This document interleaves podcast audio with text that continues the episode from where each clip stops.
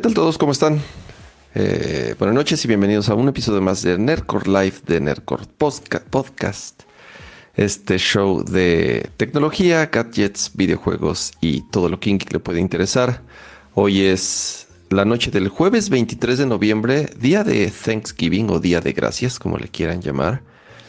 Una semana un poco floja. Eh, es común que ya conforme nos acercamos a fin de año y, y justo en semana de Thanksgiving es cuando empiezan a bajar las noticias, sobre todo en temas de tecnología. Digo, obviamente hay un tema ahí que obviamente vamos a hablar y va a ser el tema principal de la noche. Y tenemos por ahí también algunas cosillas anotadas que surgieron en los últimos días. Pero por ejemplo, en temas de juegos, ahorita no hay tantas cosas. Estamos esperando a eh, los Game Awards, que faltan, no sé, dos, tres semanas, ni siquiera me acuerdo bien de la fecha, pero bueno, ya hicimos el show pasado, la votación de cuáles son los que nos parecían los juegos del año. Entonces ahí, si lo quieren ver, ahí está grabado. Pero bueno, además de saludar a todos, ahorita vamos a ponerlos en pantalla. También quisiera saludar a mi queridísimo compañero y amigo de este programa, Pato González. ¿Qué onda, Pato? Camalayon, ¿cómo estás? Y Muy bien. hola a todos, bienvenidos. Espero que estén a gusto en, en su Thanksgiving. No sé uno qué tan chican sean los demás.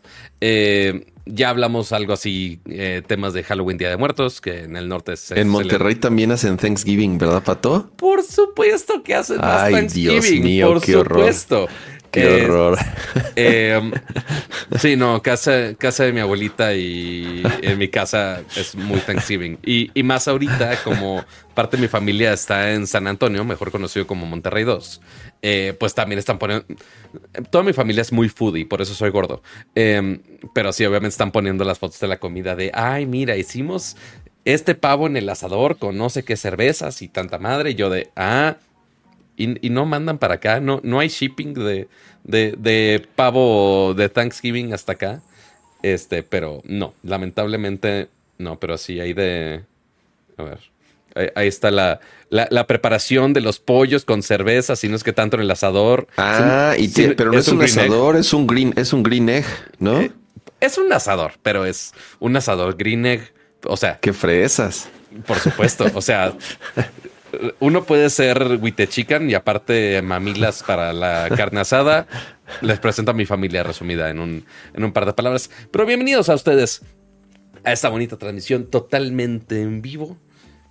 Así nosotros estamos dando gracias que está haciendo frito ya en la CDMX. No, estamos como a cero grados, Pato. Mira, yo traigo mi chamarra de la nieve. No, bueno, cálmate. Yo, yo ando muy a gusto. O sea, por más que sabes que hay mucho viento en mi casa, Ciertamente todas mis, mis ventanas están cerradas porque sí hace chingos de frío. Pero sí, nada más tranquilito con esta. Cool, sin tanto pedo. Entonces estamos chido. Y hasta pudimos aprovechar eh, nuestras cámaras telescópicas de zoom totalmente orgánico y cero con inteligencia artificial de 1000X para tomar fotos de las montañas con la nieve, de los volcanes con la nieve. Entonces se ve interesantísimo. Se ve, se ve, se ve muy bonito los, los volcanes y estaba leyendo, porque dijo, me dijo eh, mi hijo, oye papá, dicen que va a nevar. Y yo, no, no, la verdad no creo que caiga nieve. Y ya sí, por ahí leí que a lo mejor un poco de aguanieve en ciertas regiones de alrededor de la ciudad o cerca de la ciudad o por lo menos en las partes más altas. Pero digo, no, siempre no, te tocó pato. Bueno, es que tú no, tu, familia no es de aquí, pero los papás o los abuelos. una, la historia, ajá, creo que fue en los 70 en la Ciudad de México, por ahí. Eh, una sola vez ha nevado. No sé qué tanto fue, pero cuentan así. No, sí, una vez nevó, pero fue, fue como en los 70 y es la única vez, y siempre todos los, no sé, los papás, en mi caso mis papás y mis abuelos, platicaban de aquella vez que nevó en la Ciudad de México, no me acuerdo exactamente cuándo fue, pero fue hace, hace un chingo de años. Y, y, ya, es la única vez en la vida. Y si ha caído granizo muy fuerte y ah, todo y lo que sea, que, que, sí se, pone todo blanco en las calles, se ve bastante chido, pero no, nieve, no, no, así como tal, no, no, lo Pero- no, no creo que suceda. Pero mira, Ramsa, aquí está la bonita foto. A ver, me tengo que tapar la cara para que se vea y le tengo que bajarle brillo a esta cosa. Sí. Porque si no, sí está muy. A ver, quitar el brillo automático. Ahí queda. Entonces, ya aquí se puede ver ahí la montañita nevada. Oye, que si lo queremos ver más grande. Oh, ok, pues ahí está. Ah, ahí está, un, ahí está poco más de foto. Ahorita hablas bien de ese, de ese teléfono, porque ahorita tienes como ocho teléfonos plegables ahí en tu mesa, ¿verdad? Más o menos, pero sí, e- este con la con la checita de Hasselblad sí es novedad, fíjate. Este, Ok. Todavía, todavía, todavía no podemos confirmar ni o negar ni o comentar nada de si llega a México el día 30 en, en el evento de lanzamiento o no, Ok. pero ya para darle un poquito más de competencia al... Porque el único de ese formato ahorita pues es el Z Fold de Samsung. Todos los demás ha sido como el, el telefonito chiquito, ¿no? Pero el único realmente de tacofón había sido el Fold. Ok. Entonces posiblemente ya haya más competencia al respecto. Y así. Eh, ya vi que ahí en, fue en 1967, entonces todavía tiene, fue en los, fue en los 60, todavía eh, poco antes de lo que yo pensaba.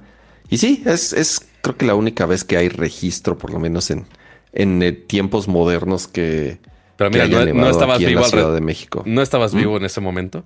No, Pato, tampoco inventes, no, es en los 60. Así de- Es que siempre que hablamos de cosas viejitas de, ay, tú ni estabas vivo, yo de, pero, pues, ¿qué le hago? Perdón.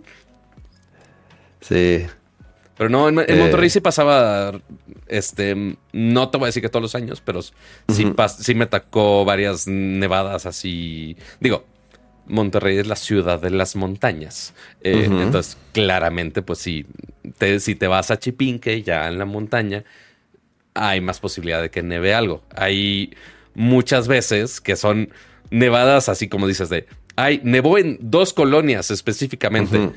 Y ahí ves la fila de tarados de tres horas para irse al maldito parque para nada más tocar así como... Eh, hazte cuenta que tocaste un raspado, güey, y ya fue, es todo lo que había de nieve. Eh, como aquí los que, como aquí los que se van al Nevado de Toluca o a, eh, no sé, o a la Jusco, no sé dónde también es. Yo me acuerdo, así que lo veo en la televisión y yo así de, no mames, pero puro pinche lodo, o sea, se ve, se- se- ya de tanta gente y de tantos coches que van, así como tú dices, como dicen. haciendo filas para aventarse, este, eh, aguanieve con lodo, ya todo café y mugroso de... Sí, se pone, se pone entretenido, pero eh, al- alguna vez sí me tocó allá y que específicamente fue 12 de diciembre. Entonces, como fue mi cumpleaños específicamente, fue de, ah, claro, qué especial porque fue en mi cumpleaños, qué chido. Este, y aparte teníamos un, yo no sé cómo le digan acá, pero en el trampolín, en el brincolín, este, que tenía en mi casa, pues se veía todo blanco, entonces ahí poníamos a escribir y brincabas con la nieve y estaba cool. Pero bueno. Ajá. Así la fría, la fría noche que Kama está, su- está sufriendo, si de por sí últimamente ha estado sufriendo con, con el sueño el pobre. Ahora no, más. hoy, hoy, hoy, hoy, hoy no me siento tan, Tan cansado madreado. como sí las, las, las semanas pasadas. Bueno, eso, eso digo ahorita porque son las 9.53 de la noche. Pero ¿sabes con qué se me quita el sueño, Pato? ¿Y con qué se me quita también el frío? Con sus suscripciones, porque como saben, eh, la mejor forma de poder apoyar este programa es suscribiéndose, convirtiéndose en un miembro y ustedes nos apoyan con una suscripción. Tenemos tres diferentes niveles y como pueden ver ahí en el chat tienen su nombre en verde como Rafael Suárez, como Arturo Reyes, como Sergio Morales, Dani Boy, José Ramírez, Serafín González. Muchísimas gracias a todos los que apoyan Nerdcore con su suscripción también con sus superchats, pero sobre todo con su like, con su recomendación, con sus comentarios, ya sea en video de YouTube o en la plataforma en donde descarguen los podcasts, que por cierto, eh, por ahí se nos pasaron un par de semanitas, pero bueno, ya eh, Pato se puso ahí al corriente. Dice, Cama se escucha con mucho brillo y mucho pop. Le- tal vez le voy a bajar un poco. Ok, le bajé un poquito de niveles aquí a mi... Aquí a mi... Sí, ya está más Eh, parejito. Como dice Arturo, ya mero llegue la guinaga, así es, ya en cuanto, En cuanto llegue, hagan su apartadito ahí para, para apoyar este bonito proyecto que nosotros también con mucho gusto les llevamos semana a semana. Porque claro, también en estos días, eh, pues han sido épocas de gastaderas. Y con gastaderas me refiero a se hace buen fin y pues ya estamos en vísperas de Black Friday, eh, que ya es técnicamente es mañana, pero muchos compraron? ¿Qué compraron? Pongan ahí en el chat qué compraron. Si, ¿Quién si compraron algo y tú pato qué compraste. Yo, a ver, yo qué compré estuvo muy básico, la verdad. Afortunadamente no me falta nada. Eh, lo único que sí necesitaba actualizar porque estaba drifteando mi control del Play y se los platiqué la semana pasada, que incluso desde el jueves pasado ya había comprado mi, mi DualSense eh, en 970 pesos. Bajó como 10% más. Eh, ya si usabas la promoción bancaria. Eh, pero nada más, no me perdí de, mucho.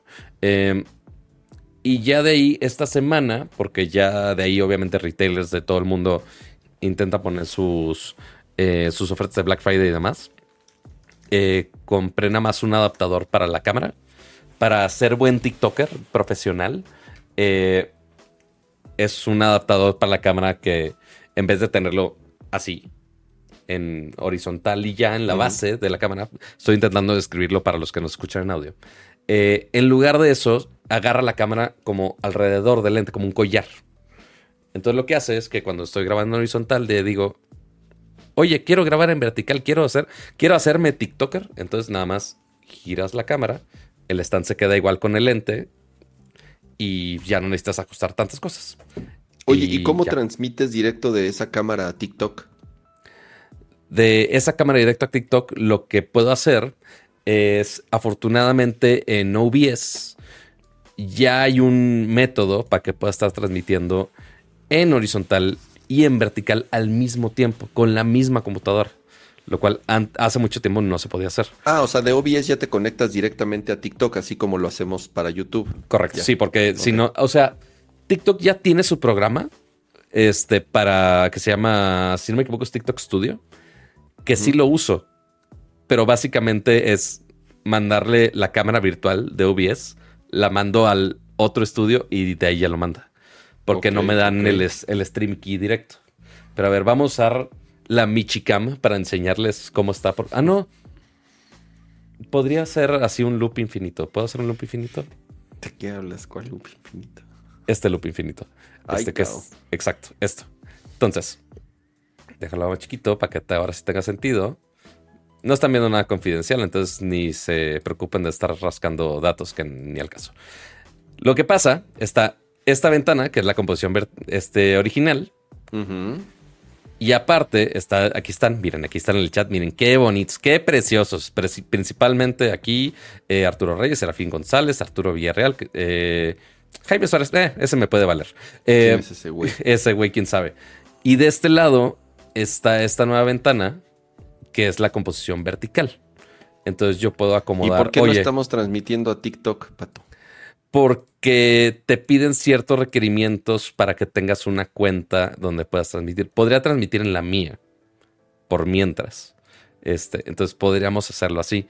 Y de hecho, me acabo de dar cuenta el día de ayer que al momento que tú estás en Instagram y le pones crear, porque estaba subiendo el reel del coche, justamente, del Gili, eh, ya puedes hacer en vivos desde Instagram y ya te da el código.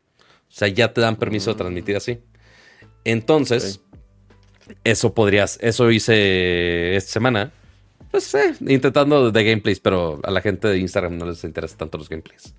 Eh, pero sí, podríamos intentar hacer el podcast transmitido también en, en Instagram o también en TikTok o hasta en los dos. Eh, pero nada más necesito optimizar las escenas en vertical para que se vean bonito. Para cuando están las tomas aquí, que estamos compartiendo eh, lo que estamos comprando, lo que estamos jugando. Todo eso que podamos compartirlo. Chido. Pero a ver, vamos a leer de lo que han comprado por ahí. Que ya vimos algunas cosas que compraron ya bien atascadas. Pero qué cool. Eh, Alberto dice una 4060 Ti. Nada mal. Sono era 300, que ahorita vamos a hablar de Sonos también. S23FE, un six de carta blanca, unos abritones. Es, es, muy buena opción, la verdad. No Oye, los abritones son muy buenos. Oh, sí. Eh, ahora sí que Pato usa Discord. Lo uso literal para bajar updates de uno de los plugins que usamos en OBS. Nada más. Fuera de ahí, odio Discord porque le puse tu Factor Authentication a mi cuenta con mi correo que uso en todos lados. Y cambié de teléfono, como lo hago frecuentemente. Y es de, ah, no, ya perdiste tu factor. Entonces no hay manera de recuperar la cuenta, ya te, te fregaste. Entonces tuve que hacer otra cuenta con otro correo secundario que nada que ver. No me encanta, pero pues es lo que hay. Eh, el GC3 de 55 pulgadas. Eh, iPad novena generación de 4500. Nada mal. Eh, un Tecmo, Tecmo Camon 20 Pro. Suena a un celular. Muy chino, pero suena a un celular. RTX 4090. Para jugar el Suica Game. Este, ¿Has visto eso del Suica Game? No, ¿qué es eso? Pero, me, pero antes de, eso, Alberto se dice que compró sartenes al 40%. Yo también compré sartenes, Pato. Eso es lo que compré. Compré las cosas más ya somos adultas y aburridas que te puedas imaginar. Compré dos cosas. Uno, un set de ollas y sartenes de acero inoxidable que traía cazando desde hace un rato y las tenían un súper descuento, no sé, 40, 50%, una onda así, y está, está buenísimo, Pato, porque trae ollas, trae sartenes, trae, trae sus tapas, y compré calzones, Pato. También compré calzones. se, usan, más bien me, preocuparía que no usen. Entonces, no le veo tanto problema, honestamente. este, pero sí, ya, ya somos más adultos, amigos. Ni pedo. Eh, pero esto, yo creo que lo de Suica, vamos a agregarlo ahí en, en las notas de gaming, fíjate. Porque tiene más, va, tiene más sentido ahí. Lo platicamos en, en, gaming. Y muchas gracias a HKM por ese super chat y ese sticker que mandó que es como un hipopótamo. ¿Es como un hipopótamo? Muchísimas gracias. Así es, por ese. Ah, Get Good dice, ok. Muchísimas gracias por, por el. Eh, y su primer super chat. Que nos mandaste. Así es. Muy bien. Cama. ¿Queremos empezar ya con la novela de este fin de semana? Eh, pues sí, porque es obviamente el tema principal. Y a ver, Pato, hay, creo que hay varias formas de atacar este, esta noticia, pero creo que la forma correcta es narrándolo tal cual en, en, en o sea, en orden como sucedieron las cosas, que empezaron el viernes pasado a, en la tarde, a mediodía, algo así, no recuerdo exactamente cuando, cuando salió la nota. Y ya después vamos platicando de qué fue lo que pasó, sobre todo el fin de semana y la continuación esta semana. yo creo que primero lo hacemos así, ¿no? Vamos a hacer un recuento de los hechos. Sí, porque la cronología es importante aquí. Sí, la cronología es importante. Y ya después platicamos, yo creo que de, ya de nuestra opinión, de qué pensamos y, todo eso. ¿Te parece bien? Me parece perfecto. Porque, a ver. Buenísimo. Porque terminamos el podcast eh, ya viernes en la madrugada. Eh, pero no contábamos con la astucia de que unas horas después, porque ni siquiera fue eh, a horas muy normales, todo, todo lo que pasó el fin de semana estuvo rarísimo en cuestión de OpenAI. Em, pero el viernes en la mañana, OpenAI lanza un comunicado por todos sus diferentes medios diciendo, digo, de manera muy resumida, básicamente el CEO no nos dio confianza, no, no fue honesto con la mesa directiva y por lo tanto lo vamos a despedir. Básicamente. El viernes, en, la mediodía casi casi, de la nada es de, ah, efectivo inmediatamente. Ya se va el, amo y señor eh, Altman que ha sido adorado por todo el mundo de la industria de la tecnología y más de la inteligencia artificial. Corrido por la mesa directiva. ¿Por qué razón específicamente? no dijeron muy bien, que también es parte de los... O sea, el misterio, uno, ¿por qué el viernes, como hacer ese anuncio un viernes es como de...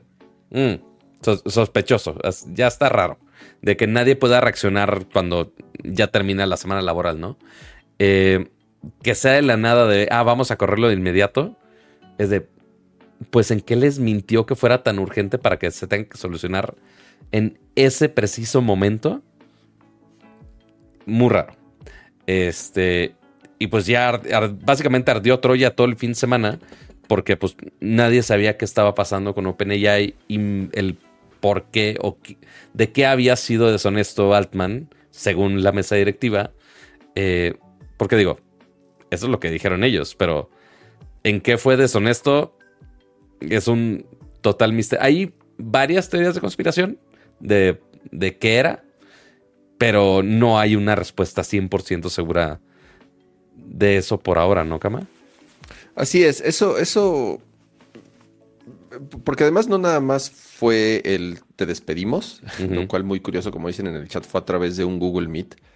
Le dieron la noticia y de inmediato, cuando se terminó la llamada, perdió acceso absolutamente a sus cuentas, al Slack, como siempre sucede cuando a alguien le dan cuello en una empresa, eh, queda fuera. Eh, como dice Francisco, QStar, hay un tema ahí que surgió hoy de lo de QStar, ahorita lo vamos a platicar justo ya en, lo último que ha estado pasando. Al mismo tiempo renuncia eh, Greg, Greg, Brockman, que es el, que, el, presidente, que el presidente también de, la compañía, y alguien más también se va. Eh, ¿Qué es lo que sucede? Ponen a The CEO y eh, ¿cómo le llaman? Temporal, tiene un nombre ahí, este eh, Como interino. ¿no? Ajá, interino. Así es. Uh, Mira Muriati, que ella era la CTO, si no me equivoco. Eh, ella también estuvo, ya tenía rato ahí en, en, OpenAI. Pero además duró bien poquitos días. Porque después. Bueno, eso, eso fue un poco después. Nombran a otro CEO en el desmadre. Eso fue dos días después. Pero bueno, regresando a la cronología original. Esto fue el viernes, viernes 17. No dan mucha información hay un completo caos en diferentes redes sociales y todo apunta, por lo menos lo que la mesa directiva dice es, no nos da confianza porque él no fue suficientemente transparente con nosotros. Entonces eh, era la CFO. Gracias, gracias Osvaldo. Y es por eso que tomamos esta decisión viene el fin de semana. Obviamente durante el fin de semana, pues sí, parecería que las cosas se, calman un poco, pero al final nos seguimos enterando en redes sociales. Es, fue muy curioso que Threads, por primera vez, dicen que se convirtió en una de las fuentes informativas más rápidas para poder leer de todo esto. ¿Por qué? Porque ya muchos periodistas ya están también en threads y al final pues también el algoritmo estaba empujando mucho todo lo que estaba sucediendo alrededor de, esto. Em, empieza a haber revuelo entre los empleados. ¿Por qué? Pues porque, digo, número uno, te digo algo, estaban celebrando, estaban, estaban en una fiesta, Pato. Ok. Estaban en una fiesta, estaban, no, se habían tomado el día, no supieron y aprovecharon el momento para dar la nota. Entonces, hasta que no regresaron, se empezaron a enterar de qué es lo que estaba pasando. Así, exacto. Y pasa el fin de semana, de nuevo, más confusiones. Eh, eh, no hay, no hay, no hay, digamos, más entrevistas o más declaraciones oficiales fuera de ese comunicado. E insisto, todo lo que nos estamos enterando eh, es a través de redes sociales. Después de todo este problema de los empleados que empezaron a publicar mensajes en distintas redes sociales de que ah, un mensaje así como eh, OpenAI es la gente y sin la gente OpenAI no es nada, o sea, amenazando con renunciar, firmaron una carta, Pato, en donde un gran porcentaje de empleados se sumaron diciendo que si, que si Sam no regresaba como CEO de la compañía, iban a regresar. Un día después, Pato, sale Satya Nadella y dice, o sea, y avienta un bombazo que todo el mundo dijo, holy shit, ¿qué está pasando con esto? o sea, esto es, o sea, porque además todo el mundo dijo, a ver, a ver, a ver, ¿qué está pasando aquí?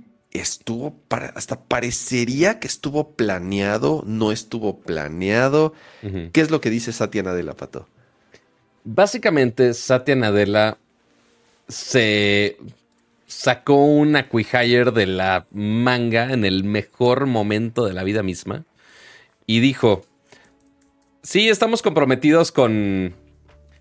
Eh, con OpenAI, porque recordemos que, como lo mencionamos en el show anterior, OpenAI está conectado a demasiadas cosas hoy en día. Eh, lo hablamos con lo del PIN inteligente con el AI PIN. Pues sí, de partnership también está OpenAI y pues también muchas inteligencias artificiales están saliendo a partir de lo que ha hecho justamente. Em, y pues si se cae OpenAI porque corrieron al CEO y no sabemos qué está pasando, pues todo se puede caer abajo. Y obviamente uno de los mayores inversionistas de ChatGPT y, y OpenAI pues justamente es Microsoft. Entonces, si se caía OpenAI, por lo que, por la razón que sea, o porque esta gata, está de necia y la tengo que poner de este lado, em, si se caía OpenAI, se caía absolutamente todo. Absolutamente. ¿Te acuerdas, Pato, que cuando, cuando platicamos de, del pin este eh, de Humane, te dije, el problema de esta compañía, Pato, es que todo su producto y toda su tecnología y todo lo que hace la cochinada esa es gracias a, OpenAI. Y cualquier cosa que pase con OpenAI, estos güeyes se quedan sin nada. ¿Por qué? Porque dependen todos, o sea, su producto en... Y güey, imagínate cómo les estaba cayendo esta noticia a esos güeyes en ese momento. Sin saber qué es lo que demonios iba a pasar con OpenAI. Exactamente. Entonces, ¿cuál fue el plan de acción de super emergencia? O sea, notemos, o sea, Microsoft es una empresa gringa, entonces, horarios gringos más o menos cercanos a los de aquí de México. Una 53 de la mañana del 20 de noviembre es como de, güey, ¿qué hacen publicando a la 1.53 de la mañana del lunes? ¿Si es, es del lunes, si no me equivoco? Eh, o el domingo, sí, según yo es lunes. Eh, sí, fue el, lunes 20, que fue festivo en México. Exacto. Eh, ¿Por qué lo posteó tan urgentemente a la 1.53 de la mañana antes de que abrieran las acciones de todas las eh, bolsas de valores de todo el mundo? Donde uno empieza a pensar mal. Exactamente. Entonces, tenía que meter mano Satya, o si no, todo iba a caer en pedazos financieramente en las acciones. Pero a ver, entonces, ¿qué dijo Satya? O sea, sí estamos comprometidos con OpenAI como empresa y que confiamos en su producto por ahora, pero eh, ahora estamos muy emocionados de que Sam Altman, el que corrieron, el ex CEO, y Greg Brockman, que, y Greg Brockman, luego, luego. Exactamente, que son de los más altos que están ahí en OpenAI, juntos como colegas, se van a unir a Microsoft para dirigir toda la división de AI avanzada, este, de investigación de AI avanzada dentro de Microsoft. Eh, y pues ya vamos a dar los recursos, bla, bla, bla. Pero lo importante es que básicamente dijeron, ah, Altman está disponible vamos a robárnoslo. ¿Por qué no?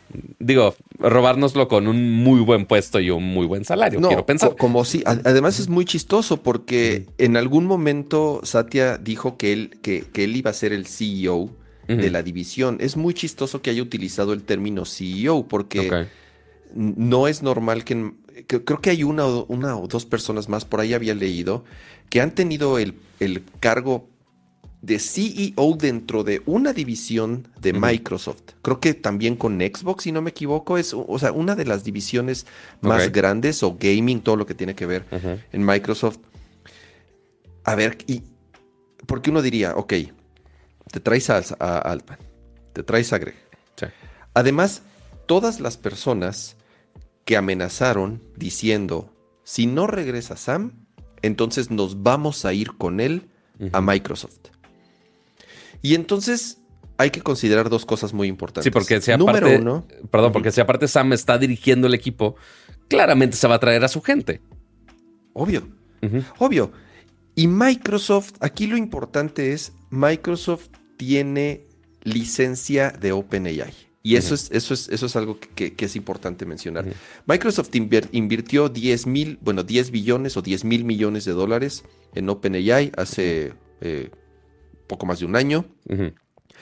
Y esto lo que le dio, dere- o sea, lo- a cambio de esta inversión, Microsoft tiene la licencia del código, del software, de la tecnología para poderla utilizar a su gusto.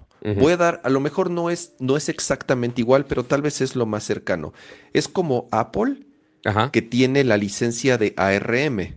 Sí. Apple no es, Apple no es dueño de ARM. Invirtieron mucho dinero y han gastado, bueno, les pagan mucho dinero Sí. para poder utilizar esa tecnología a, a su gusto, entre comillas. Por eso Apple puede crear sus propios procesadores. Utiliza la tecnología y las licencias de ARM para crear su propia tecnología. Por eso Apple ha contratado a mucha gente de otras compañías, incluso ex empleados de ARM que conocen perfectamente cómo funciona y así es como Apple ha podido diseñar y crear esos eh, procesadores que también les ha ido en los últimos años. Es muy similar con lo que está pasando con Microsoft. Ellos tienen, ellos tenían, tienen la licencia de poder utilizar la tecnología de OpenAI y lo único que les faltaba era la gente. Sí. Y se traen a Sam, o sea, ellos contratan a Sam, contratan a Greg. Y además podrían empezarse a traer a todas esas personas que iban a empezar a renunciar en masa. Microsoft, va a tener- Microsoft casi casi dijo, a ver, a- vénganse, aquí hay espacio, ya están sus sillas, ya están sus escritorios, ya creamos la división, tenemos la, tecnolo- te- tenemos la tecnología, así como, como, como la serie, tenemos todo el dinero del mundo, vénganse para acá. Y lo que todos decían es, güey, Microsoft no podía comprar OpenAI. No se lo iban a permitir comprar. Tan es así que tuvieron que, o sea, eh, las leyes no iban a permitir comprar eh, OpenAI. Porque además, ahorita es muy importante el tema de OpenAI, que es que es muy raro. Es, OpenAI es tan rara como estructura que no conozco un caso similar en el mundo. OpenAI es una compañía non-profit. OpenAI fue creada para crear tecnologías de inteligencia artificial en pro del mundo y la humanidad y es non-profit. Sí. Pero ellos son dueños de la división de OpenAI que sí es un negocio. O sea, digamos Mm, que está partido en dos. OpenAI, que es en donde está la mesa directiva, que es este non-profit, tienen, son dueños del OpenAI que sí genera dinero y que es una empresa valuada ahorita en 80 billones de dólares o 100 De la, billones de, de la parte importante.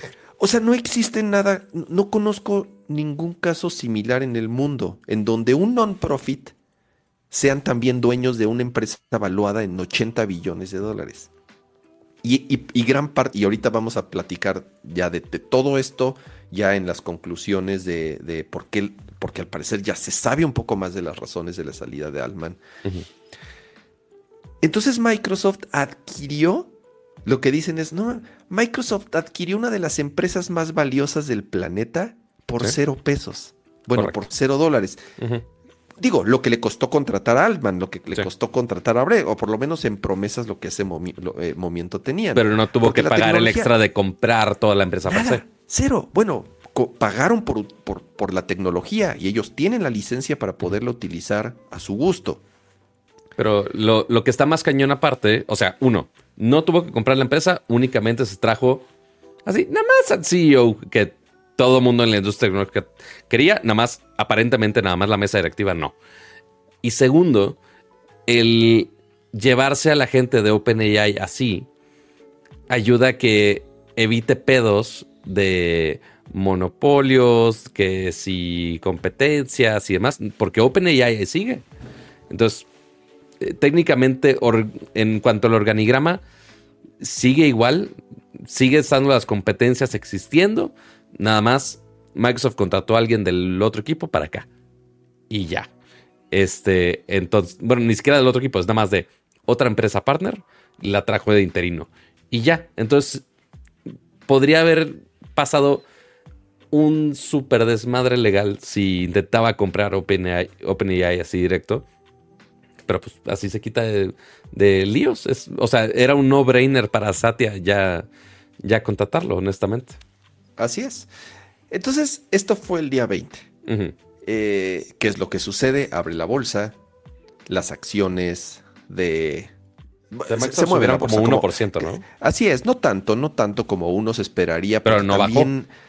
Exacto, no bajó, que era lo que querían frenar, porque imagínate, eh, eh, sí, digo, que abriera la bolsa y que con todo tambaleando en la cuerda floja y con una empresa como Microsoft, en donde todo el futuro de sus productos están basados en esa tecnología, fue un movimiento brillante de Satya para poder ajustar las cosas antes de que se hiciera un caos. Estaba viendo el otro día, digo así como paréntesis, Satya Nadella, que e, es increíble lo que ha hecho con Microsoft, considerado eh, más bien comparado con la época de, de Balmer en donde el precio de la acción, en donde lo que, los productos que hacían Microsoft se estancaron, no subieron y busquen por ahí, es, una gráfica muy buena de el periodo de Steve Ballmer y las acciones de Microsoft.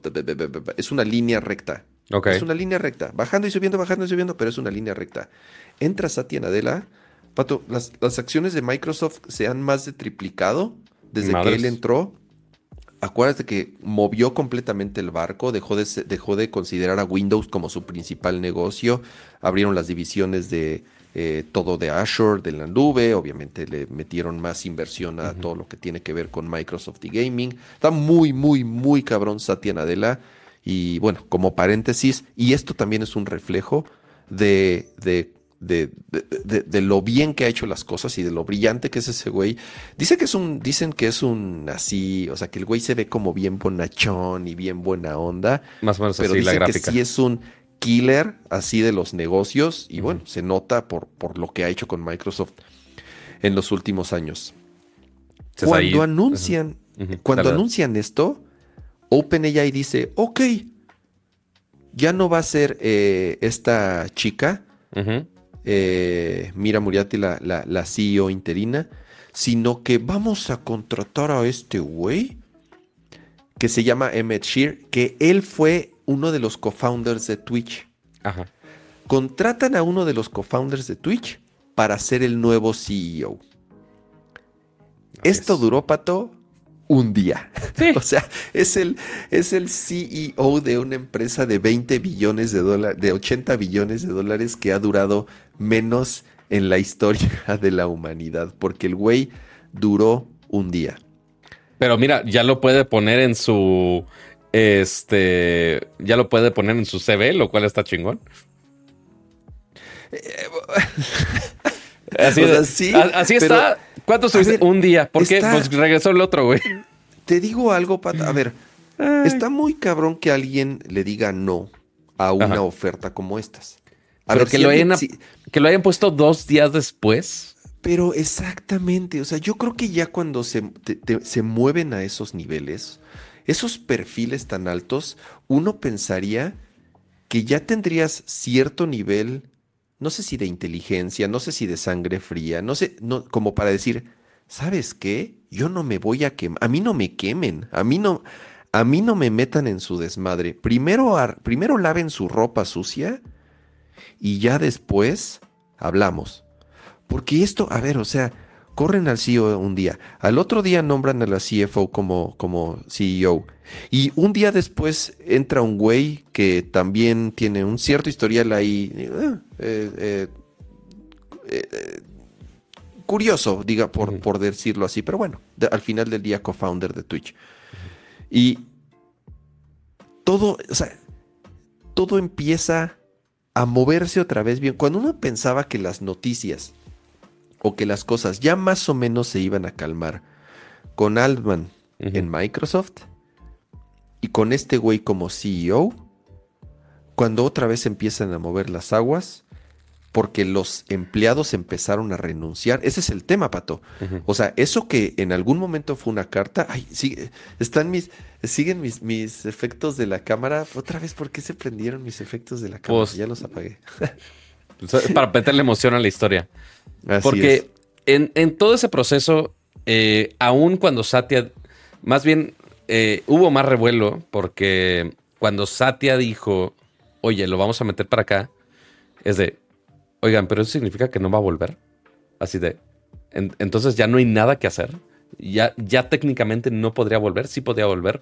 Como que entró más duda y más escepticismo de los empleados de, ok, güey, si ya se fue para allá, ya sabemos, o sea, no solamente brincamos del barco, ya sabemos a dónde brincar este, desde ese barco.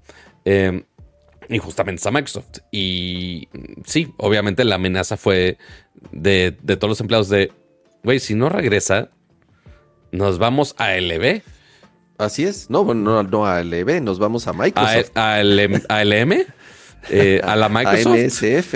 AMSF. a Microsoft. Dios mío. Muy bien. Pero sí, o sea, sí, tienen toda la razón. O sea, más de 730 empleados de OpenAI es como el esa carta. 80 o el 70% de la compañía, para que se den una idea. Exactamente. O sea, realmente se, se tenía muy bien ganada la compañía ese güey. Eh, y sí, o sea, entonces, ¿qué podría hacer la mesa directiva en ese momento? Pues es o doblar las manitas o aferrarse al nuevo CEO, este twitchero eh, que tienen entre manos, ¿no? Acabo de ver tu título del. del título que le pusiste a la sección. El, el AI drama en OpenAI. Hay, hay drama. Ah, mira, no lo había pensado que hay drama, pero es- Hay está drama. padre. Hay drama. Ah, ok. Me Yo pensé encanta. que lo habías puesto así. Mira, hasta, a- hasta, hasta sin querer hago chistes malos. Pero sí, ciertamente hay drama, bastante drama. Ok, entonces, eso fue lunes, martes, más o menos, todo este Así proceso. es. Así es. Y después, ya medio empezamos a ver luz al final del camino. Eh, porque en todo esto, incluso eh, parte de la cronología que nos faltaba, eh, yo no sé por qué este dude de aquí, Ilas Sutskever, imaginen que estoy pronunciando bien su nombre, claramente no lo sé Ajá. pronunciar bien. Este güey estaba en la mesa directiva. Él fue de los que estuvo a favor de correrlo. Exacto. Así, yo no quería dañar a OpenAI. Así de, estoy arrepentido de haber participado en, la en las acciones de la mesa. Fue de, Fue de. ¿cómo? Ajá. Ay, la cagué horrible. ¿Cómo lo puedo arreglar? Con un tweet. Correcto. O sea, Nada más le faltó que se disculpara con un ukulele también. Este, como es muy común ahorita en, de hacer parodia en YouTube. Eh, sí, y después, luego, luego, o sea, el mismo 20 de noviembre ya estaba este, apoyando a Altman otra vez. Ok, ahora nos podemos ir a la cronología de los tweets, básicamente. Este. Vamos a ver. eh, esto, justamente lo de Microsoft todavía. Y después, ya hasta el 22, ya por fin salió este tweet que dice: Hemos hecho un arreglo para que Sam Altman regrese como CEO de OpenAI con una nueva mesa directiva este, con Brett Taylor, Larry Summers y Adam D'Angelo. Eh, estamos colaborando eh, para ver los detalles. Gracias por su paciencia durante esto. Entonces, eventualmente todo mundo feliz. Regresó Altman. Tanto poder tenía dentro de OpenAI que dijo, básicamente regreso, pero pues quitando a todos los traidores, este, que, que fue la mesa directiva que lo estaban corriendo de una manera muy abrupta. eh, y pues ya asignaron una nueva mesa para esto. Y pues esa es la condición que, que tuvo para volver y digo, ah, ah, o sea, condición, pero. es medio obvio, Ah, o sea, tenía que pasar. No, claro, pero a ver, lo que, lo que, lo que pasó, Pato, fue lo siguiente. Los inversionistas de OpenAI Hablo a todos los que les han metido miles de millones de dólares. Incluyendo a la, a la parte comercial o a la, a la, al cachito comercial de OpenAI, que es la que sí puede recibir inversión. Amenazaron con demandar a la mesa directiva, número uno, por las razones que estaba, eran muy oscuras, o sea, por lo menos no decían. Que en ese momento ¿no? no, no, no, era muy claro qué es lo que había pasado. Y número dos, si no reinstalaban a Sam, iban a proceder legalmente. Hubo un, o sea, imagínate la presión de todas esas compañías y de todas esas personas a la mesa directiva. Al mismo tiempo, los, los, los empleados abandonando el barco. ¿Qué es lo que pasó? Doblaron las manos.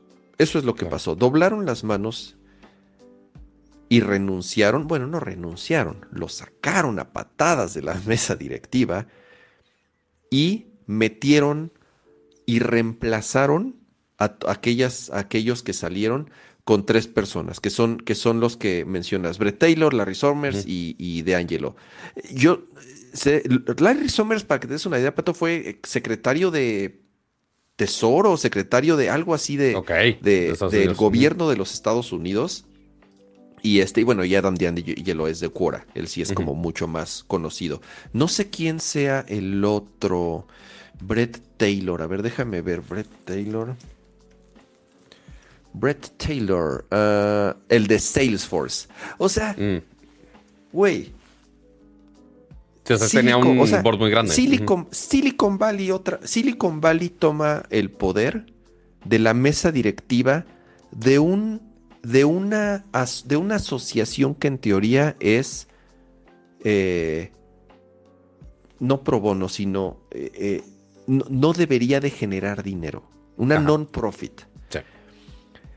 Quienes estaban a cargo de esas mesas directivas, Pato, y la idea, bueno, de, de esa mesa y en teoría, la, intención de esa mesa directiva era mantener los principios por los cuales fue creado OpenAI, que es vamos a hacer tecnología en pro de las personas que no altere o que no destruya la humanidad. O sea, siempre fue ese tema de, a ver, sabemos que lo que estamos creando puede ser muy peligroso, por eso debemos tener ciertos principios.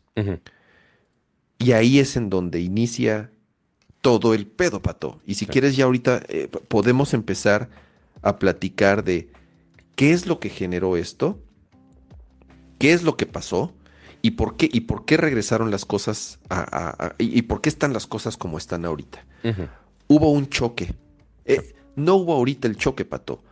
Toda la historia de OpenAI ha sido de choques entre, a ver, tenemos una de las tecnologías más valiosas que van a cambiar el mundo por un lado y por otro lado tenemos que los dueños de los dueños de esta tecnología o de esta división eh, tiene esta ideología de que debemos ir con cuidado, de que no debemos ir rápido o tan acelerados por los riesgos que puede haber en todos los sentidos, ¿no? Al, grado de ser catastrófico, ¿no? O sea, y no lo dicen, no, no lo dijeron nada más ellos, o sea, eh, por eso se han empezado a firmar acuerdos en Estados Unidos. Hubo una hace unas semanas, eh, Joe Biden firmó una orden ejecutiva con principios que se deben de seguir alrededor de todos los temas de inteligencia artificial y todo lo relacionado al desarrollo de estas tecnologías. ¿Para qué? Para que no nos pinches destruyamos, para que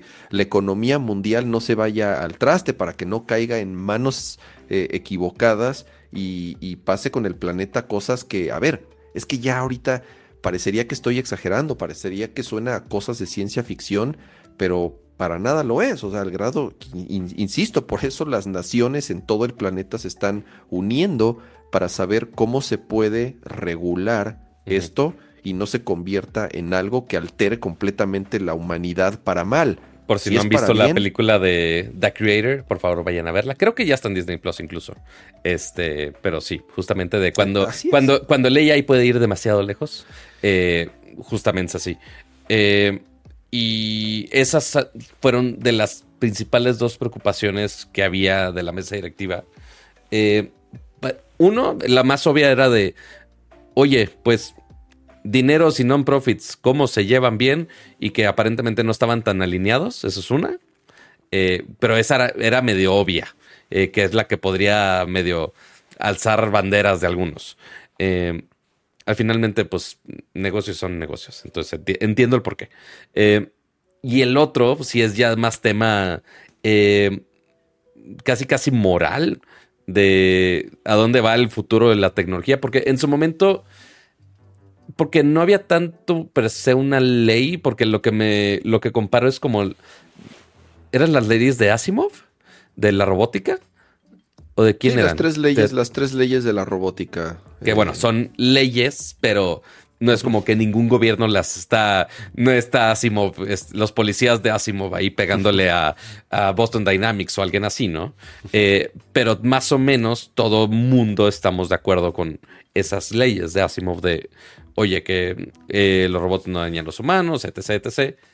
Y que esa es la idea con la tecnología, que hagamos tecnología, pero que pues no nos destruyamos en el proceso. Pero como todo, toda herramienta, sea tecnológica o no tecnológica, tiene dos lados. Ya lo vimos hace eh, unas semanas con. ¿Fue la semana pasada? Con Omegol, justamente, que cerró porque pues, la gente usaba, lo usaba más para mal que para bien. Eh, ni se diga con las cámaras, privacidad, espionaje. Eh, celulares para que nos estén metiendo malware del gobierno para estarnos espiando en ciertas regiones del mundo toda tecnología se puede usar para, para el mal finalmente. Y eh, AI siendo tan amplio y siendo tan nuevo y el peor de los aspectos que tiene AI es va tan rápido que es muy, muy, muy difícil de poder regular y de qué puede hacer el, el siguiente día. O sea, estaba pasando este drama y OpenAI en su cuenta, o sea, la empresa per se, eh, no es cierto, de ChatGPT, que es de OpenAI, de, ah, oye, ahora ya te responde por voz y gratis. Es como, güey, ¿cómo siguen sacando features nuevos para público en general en medio de este desmadre? No sé. O sea, realmente va muy, muy, muy rápido el, ciclo de, no sé si decirlo, de aprendizaje eh, y de desarrollo de todas estas inteligencias artificiales que sí podría, como, como coche en carretera, podría ir tan rápido que se puede salir de control en algún momento. Es, es... Veme a mí armando metáforas. El, tema, Pato, es, y si tienen oportunidad, escuchen una entrevista que le hizo eh, Diverge a Barack Obama en el podcast de Nila y Patel. Está, está bueno el podcast de, de, de Nila y Patel. Tuvo a Barack Obama hace uno o dos programas y justo uno de los temas que hablaron fue el de la orden ejecutiva que les, que les comentaba. Y lo que dice Barack Obama es, estamos aprendiendo. Esto va tan rápido que esta decisión fue meramente una reacción porque no sabemos realmente cómo se puede regular esto, cómo se puede hasta cierto punto, no controlar, la palabra no es controlar, es regular la palabra. ¿Por qué? ¿Para qué? Para que no se convierta en un problema, para que no se convierta, como tú dices, para que no se descarrile y para que, para que en algún momento, pues, pues esto que en teoría debió haber sido creado, entre comillas, para bien, pues se convierta en algo, en algo para mal. Como todas las nuevas tecnologías, eh, los gobiernos de pronto son, reaccionan muy lento. Y, eso es un tema que hemos eh, platicado constantemente en ERCOR, que muchas veces los gobiernos son los menos indicados para hablar de temas de tecnología, no se diga para regularlos cuando no tienen ni la menor idea. Y esto es, como dice él, a ver, es mejor empezar a hacer algo a no hacer nada y a esperar a que sea demasiado tarde. Con esta nueva mesa directiva, Pato, el tema es que el freno de mano que tenía OpenAI, porque se podría considerar que estas personas que ya las reemplazaron que pues eran un, un, perfil un poco más académico, un perfil un poco más catedrático. ¿Por qué? Porque más idealista, porque esos eran los principios con los cuales OpenAI fue, fueron creados. Estas personas ya no están. Y si eran un poco un freno de mano, eh, para bien o para mal, porque dependiendo del camino que tome esta tecnología, eh, ahí es en donde nos vamos a dar cuenta si, si eh, por qué tanto tiempo hubo este choque que acabó en este caos, que acabó en este desastre, que al final pues ganó, ganó el capitalismo, ganó el dinero, ganó Silicon Valley, se van estas personas, meten a una mesa directiva que es puro puro founder de empresas multimillonarias también de Silicon Valley, en donde estaba el exsecretario del Tesoro de los Estados Unidos. Entonces, de nuevo, ya cuando alguien con ese poder, con ese perfil, está a cargo de la empresa de tecnología ahorita más importante y más eh, eh, eh, valiosa del planeta, pues obviamente quienes están ahí tomando el poder, el gobierno de los Estados Unidos y Silicon Valley. ¿Y qué van a hacer? Pues van a hacer lo que lo que papá Estados Unidos y lo que, lo o sea, al final del día es más poder para los más poderosos y en guerra con China, con Rusia, con todo esto que está sucediendo en el mundo en todos los niveles sociales, económicos, religiosos, lo que sea. A ver, ponen a estas personas a cargo de OpenAI, regresa eh, el Mesías, Sam Altman. El Mesías. Lo reciben, lo reciben los empleados con fiestas, hubo fiestas, hubo globos, hubo... Y entonces, ahora sí, agárrense porque no hay nadie que los frene sobre todo con ciertos desarrollos, Pato, que justo fue de las últimas noticias, que al parecer fue lo que causó todo este desmadre, empezando por el despido de, Sam Altman y estamos hablando de algo llamado Q-Star. No sé si leíste o escuchaste de esto, Pato. Lo leí muy, muy por encimita, pero básicamente que Ah, justo esa fue la nota de Reuters que estaba buscando. Eh, básicamente, lo que salió de reporte al respecto es que parte de la desconfianza que había de parte de la mesa directiva hacia Altman, hacia el, que era el CEO que despidieron y que ahora sí otra vez, es que estaban haciendo una tecnología ya demasiado avanzada y que la mesa no estaba enterada al respecto. Y que podía ser tan poderosa que se podría, como, como decimos, que se podía salir de control. Este, el AI Breakthrough, como lo están llamando. Em, y pues sí, los eh, investigadores de Open, dentro de OpenAI AI, medio levantaron la bandera con, con la mesa directiva. Y ya con eso les dio miedo y, ay Dios, bye. Pero pues eso no frena absolutamente nada de lo del producto que estaban haciendo. Eh, ni nada de lo que tenía ya debajo de la mesa OpenAI. ¿Y qué, qué puede hacer esa tecnología? Ni idea. Eh, eh, o sea, ni, idea. a lo, o sea, sí a lo mejor en esta etapa es muy temprana. este producto, porque al final es un producto llamado Q-Star, el cual está apenas en. Q, como, como un asterisco. asterisco. Ajá, Q asterisco. Se escribe Q asterisco, pero se pronuncia eh, Q-Star.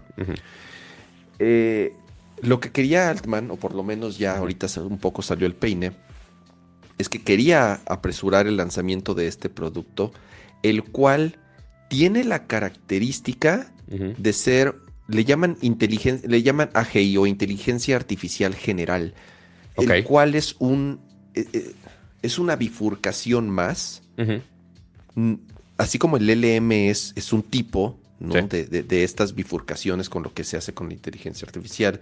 Una AGI o una, artificial, eh, una inteligencia artificial general tiene cierta capacidad de, de resolver problemas que en teoría solamente los humanos podían resolver. Oh. Problemas básicos que podrían ser a lo mejor desde problemas matemáticos hasta problemas. O sea, ¿Ya pueden leer captchas? A lo que voy es. Digo, no me considero un gran experto en estos temas. ¿no? O sea, tal vez alguien un poco más capacitado podría decir bien cuáles son las características principales de, una, de una AGI o de una inteligencia artificial general. Pero, insisto, la premisa es que puede resolver problemas básicos, bueno, ahorita son problemas básicos, desde matemáticos hasta un poco más complejos, que sustituiría el trabajo de millones de humanos en el planeta. O sea, si ya de por sí ChatGPT no va a pasar, ya está pasando. Ha sustituido el trabajo de miles o no sé si millones de personas en muchas industrias en el planeta. ¿Por qué? Porque si quieres redactar una nota, si quieres escribir una carta, si quieres dibujar algo, si quieres generar un artwork, si o código incluso. Así es. Eh, como dice Francisco, es que puede aprender y realizar tareas iguales que los humanos. Y esa es la gran diferencia. Si de por sí una herramienta como ChatGPT o como un LLM, como un generador de, de, este, de arte o de código, como ya sucede hoy en día, ya está sucediendo, ya está reemplazando a humanos en el planeta. Esto es todavía mucho, o sea, a un nivel que de plano ahorita ni siquiera me cabe en la cabeza. Es, eso es un hecho. ¿no? el, pensar de cómo, cómo haría esas cosas o qué cosas haría aparte, no, no sé. O sea, según el reporte justamente dice, ah, oye, que la tirada del producto es que haga esto. Pero, o sea, sí, algo general como puede sustituir humanos en muchas tareas, es como de, ay, güey, pero ¿cómo? ¿Cómo específicamente no sabemos? Pero te puede volar la, imaginación. Sí, sí. O sea, eh, eh, lo, que, lo, que está pasando ahorita sigue siendo apenas, como te digo, y, con esta tecnología, así como el gran brinco tecnológico que fueron los LLMs en esa ramificación de la AI. La AI tiene muchos años de existir, no, no, es, no es, nada, no, es nada nuevo. Pero los, LLM, los LLMs es lo, lo, que ha estado pasando en los últimos eh, par de años con tecnologías como ChatGPT y todo esto que hemos visto eh, eh, en generación de, de, cosas, de contenidos en diferentes, de, diferentes medios. Este, esta otra ramificación todavía es más avanzada, más compleja y como dicen, de mayor riesgo hablando de cómo funciona económicamente hoy el planeta, que podría causar cambios o catastróficos o de, de, o, el lado opuesto. No lo sabemos. Antes había ciertas personas que decían, a ver, no esto, esto no, esto no, esto no lo podemos sacar al mundo. ¿Qué les pasó? Los corrieron. Los sacaron sí, y los sustituyeron por güeyes de Silicon Valley y del gobierno de los Estados Unidos. ¿Y qué es lo que va a pasar, Pato? Se acabó el freno, se acabaron eh, los idealismos, se acabó esta sociedad o esta asociación non-profit que tenía el control de una tecnología para el bien de la humanidad ya no es, ya se acabó, ya, ya, ya, ya no están esas personas.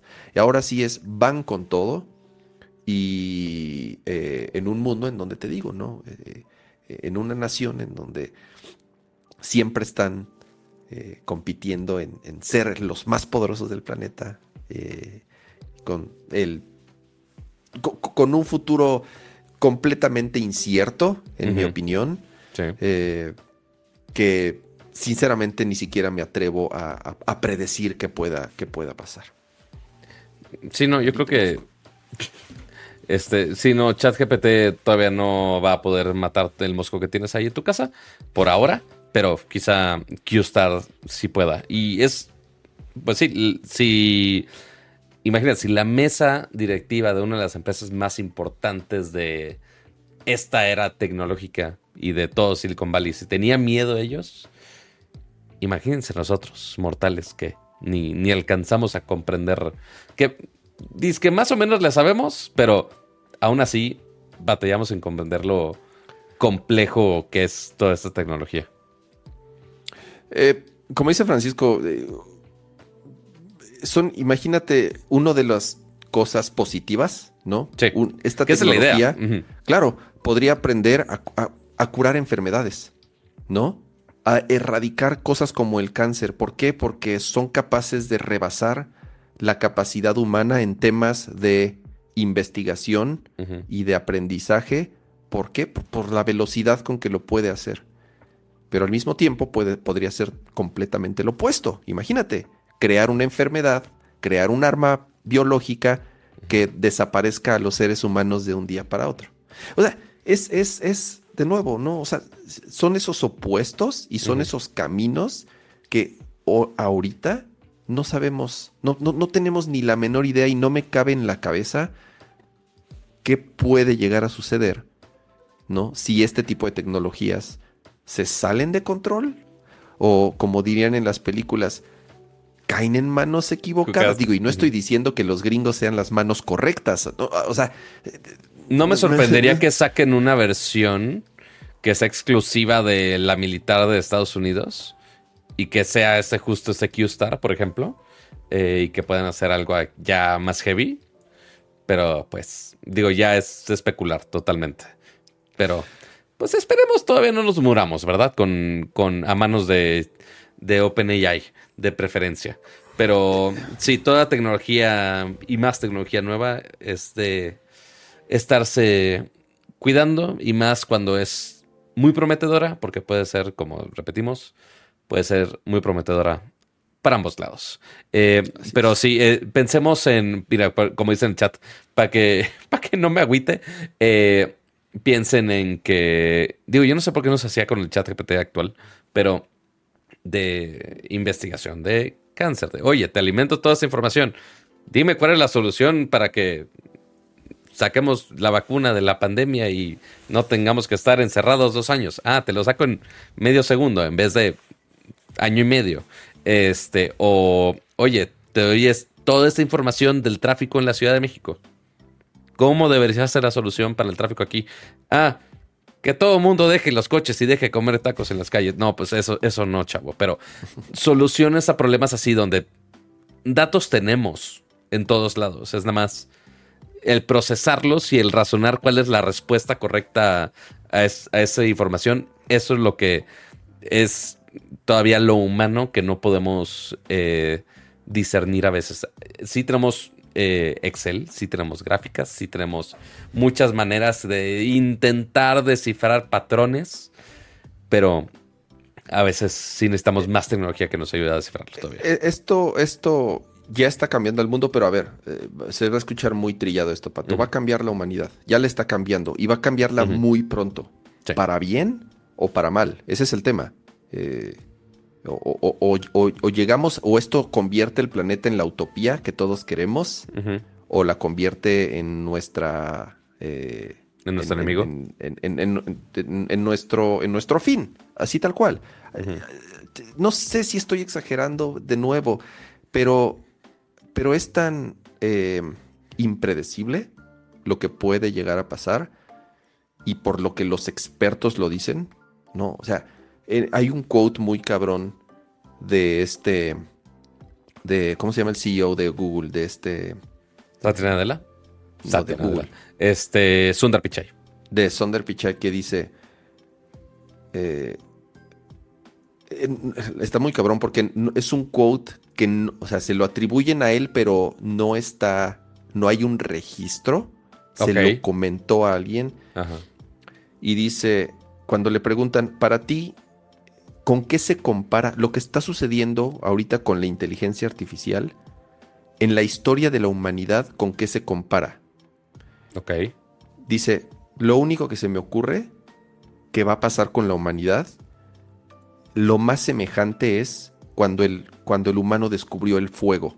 O sea, a, ese, a ese nivel. O sea, de, de cómo va a cambiar la humanidad por, este, por esta tecnología. Sí, está muy Em, cabrón. Está muy, muy, muy, porque le, le digo que es como, porque hasta le dice, no, es como cuando inventaron la electricidad. Dice, no, no, ni siquiera como, o sea, es como cuando el humano eh, descubrió el fuego.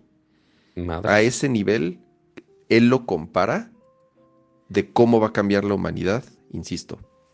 No sabemos ahorita si para bien o para mal, ¿no? Eh, eh, pero sí, como dice César, se va a reiniciar la sociedad, se va, yo no sé, o sea, yo de pronto, eh, digo, ya uno está grande y lo que sea, pero, pero a ver, Pato, digo, es en serio, no lo sé, a lo mejor, a lo mejor es una forma muy peculiar de pensar, pero, o, o, muy, no lo sé, pero mis hijos, ¿no? Sí.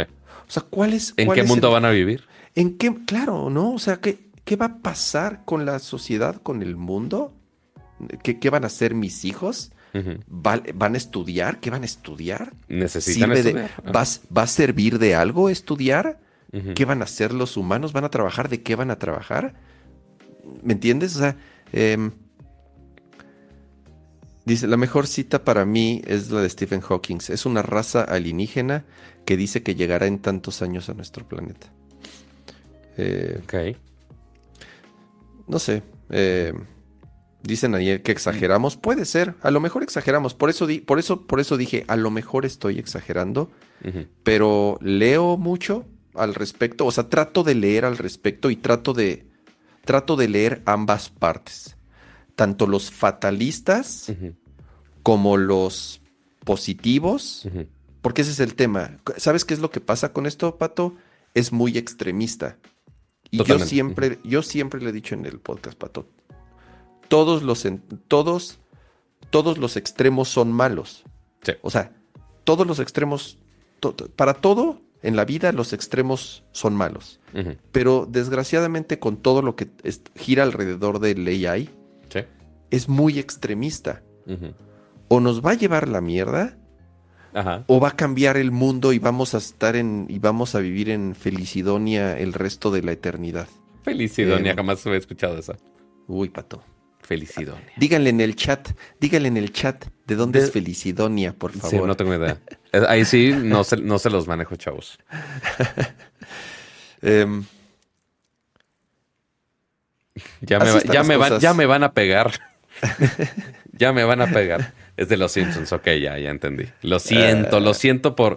En, en el futuro utópico de que nos domine OpenAI, ni siquiera vamos a tener que ver los episodios de los Simpsons. Ya nos van a Lo ideal- meter los quotes aquí tatuados. así es.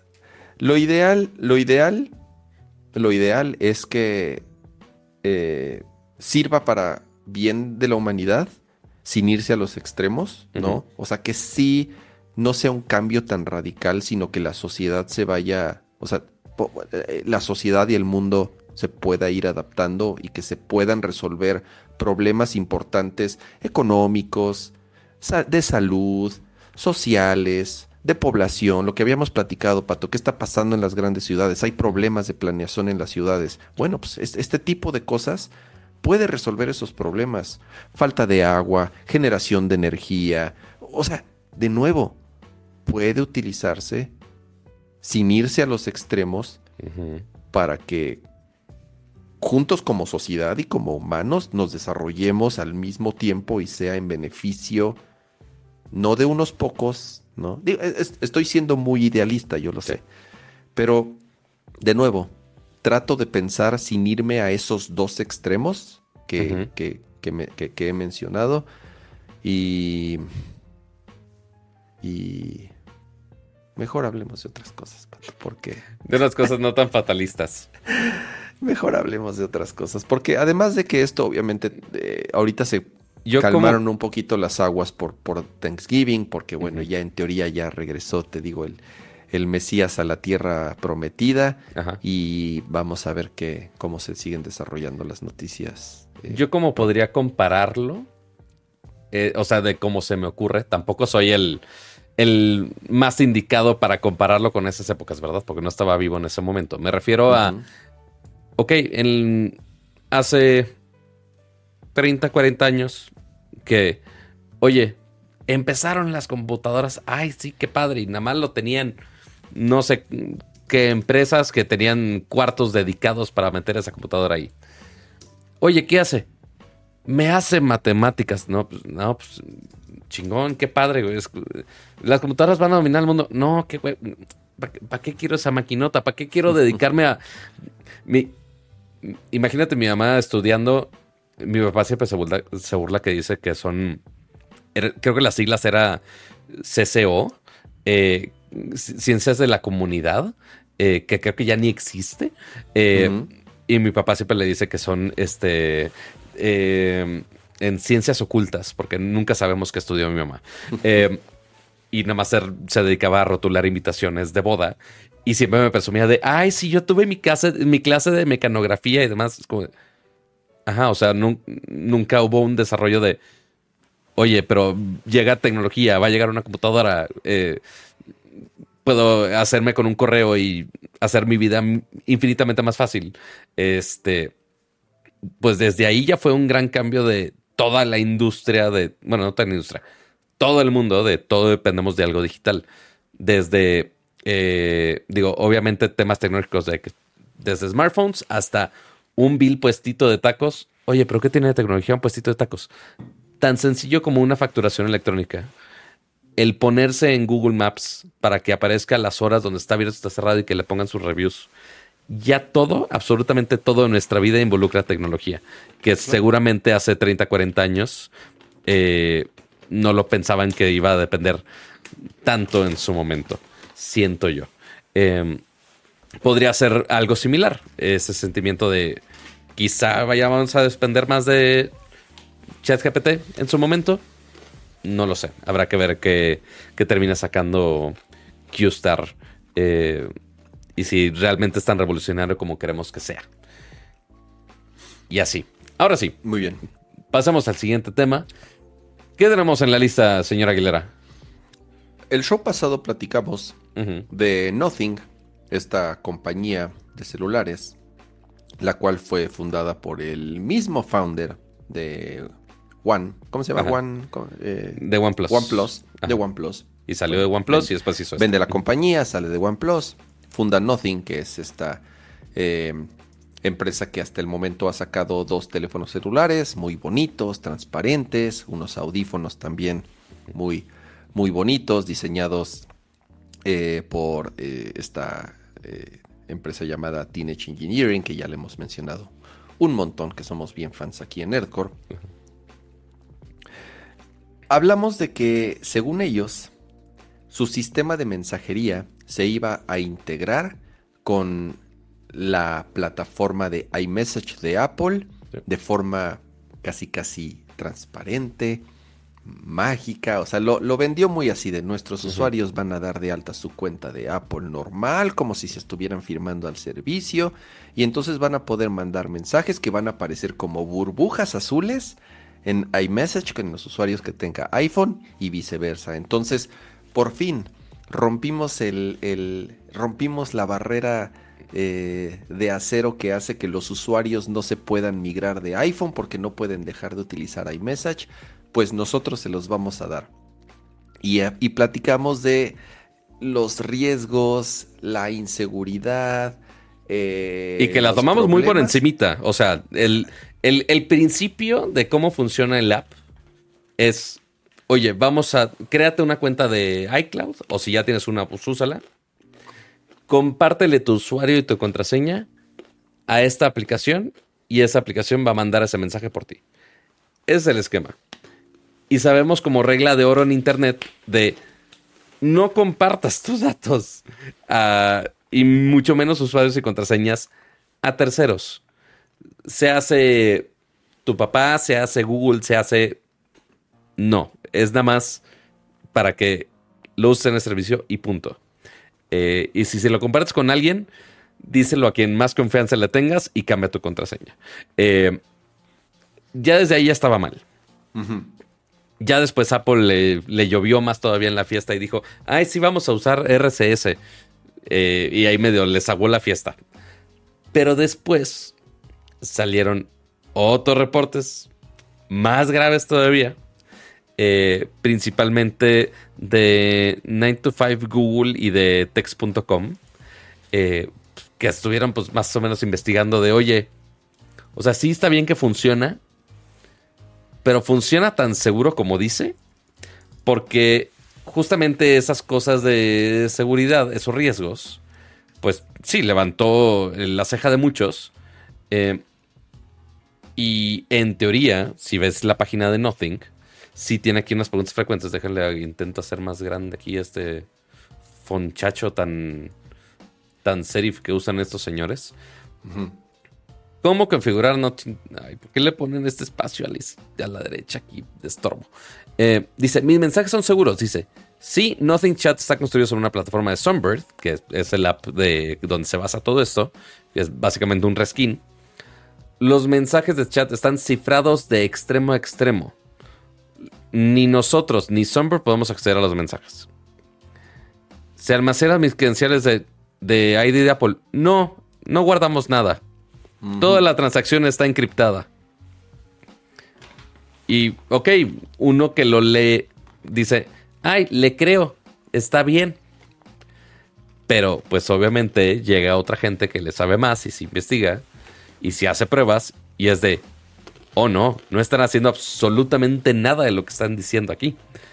Porque resultó que era un ultra, ultra, ultra, ultra fiasco de seguridad.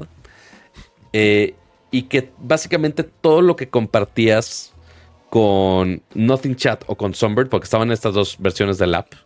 Em, es que Nothing Chat utiliza tecnología de Songbird, que, es lo que yo entendí. Songbird ya lo, según ellos, ya lo hacían antes. Correcto. Y era algo que ya existía. Y Nothing bueno, se asoció, o no sé cómo funcionó, utilizó esa tecnología, era la tecnología que iba a utilizar para poderse comunicar con iMessage. Es básicamente un reskin del, app, o sea, Así es. Misma tecnología, funciona exactamente igual, nada más con el diseño bonito de Nothing. Es todo. Em, entonces, ya cuando pues todo el mundo eh, lanzaron el beta eh, y pues la gente lo estaba probando, ambos de Sunbird y de, y Chat, y ahí ya empezaron a salir todos los banderazos rojos de, oiga, creo que aquí la estamos regando bien, canijo. Eh, porque justo en estos reportes de 9 to 5 de Google y de Sunbird, em, parece ser que todo o la gran mayoría de la información que se estaba compartiendo no estaba encriptada. Eso incluyendo toda la información. Exacto toda la información de los logins. Y según la prueba que hizo el, researcher de 925 Google, es que llegó a tal punto de inseguridad que pudo entrar a los servidores de Sunbird, vio dónde tenían la información almacenada y tenían los accesos de la gente en texto plano. Sí, y tú pudo acceder a eso. Y ya, ya, a ver, ya con las cuentas, Pato, pues ya tienes acceso a todo, a lo que quieras, a los mensajes, a la información, a, todo, a todo, a todo. Ajá. Este, pon tú que si la gente tenía two-factor authentication y demás, pero ya con eso ya está muy grave. Y además de todo esto, eh, Sunbird lo que estaba haciendo para funcionar, pues obviamente depende de algunos servidores y demás cosas uno pensaría que tenían toda esa información de los servidores almacenada, pues, encriptada también. O oh, sorpresa, tampoco la tenían encriptada. Nada. No, no, no puedo decir que absolutamente nada. Sí tenían algunas cositas, pero archivos, documentos, fotos, videos, eh, tarjetas de contacto, todo eso estaba sin cifrar y se podía acceder eh, a través de Firebase y de otra plataforma más que no me acuerdo cuál era exactamente. Y ya podían, podían ver absolutamente todo.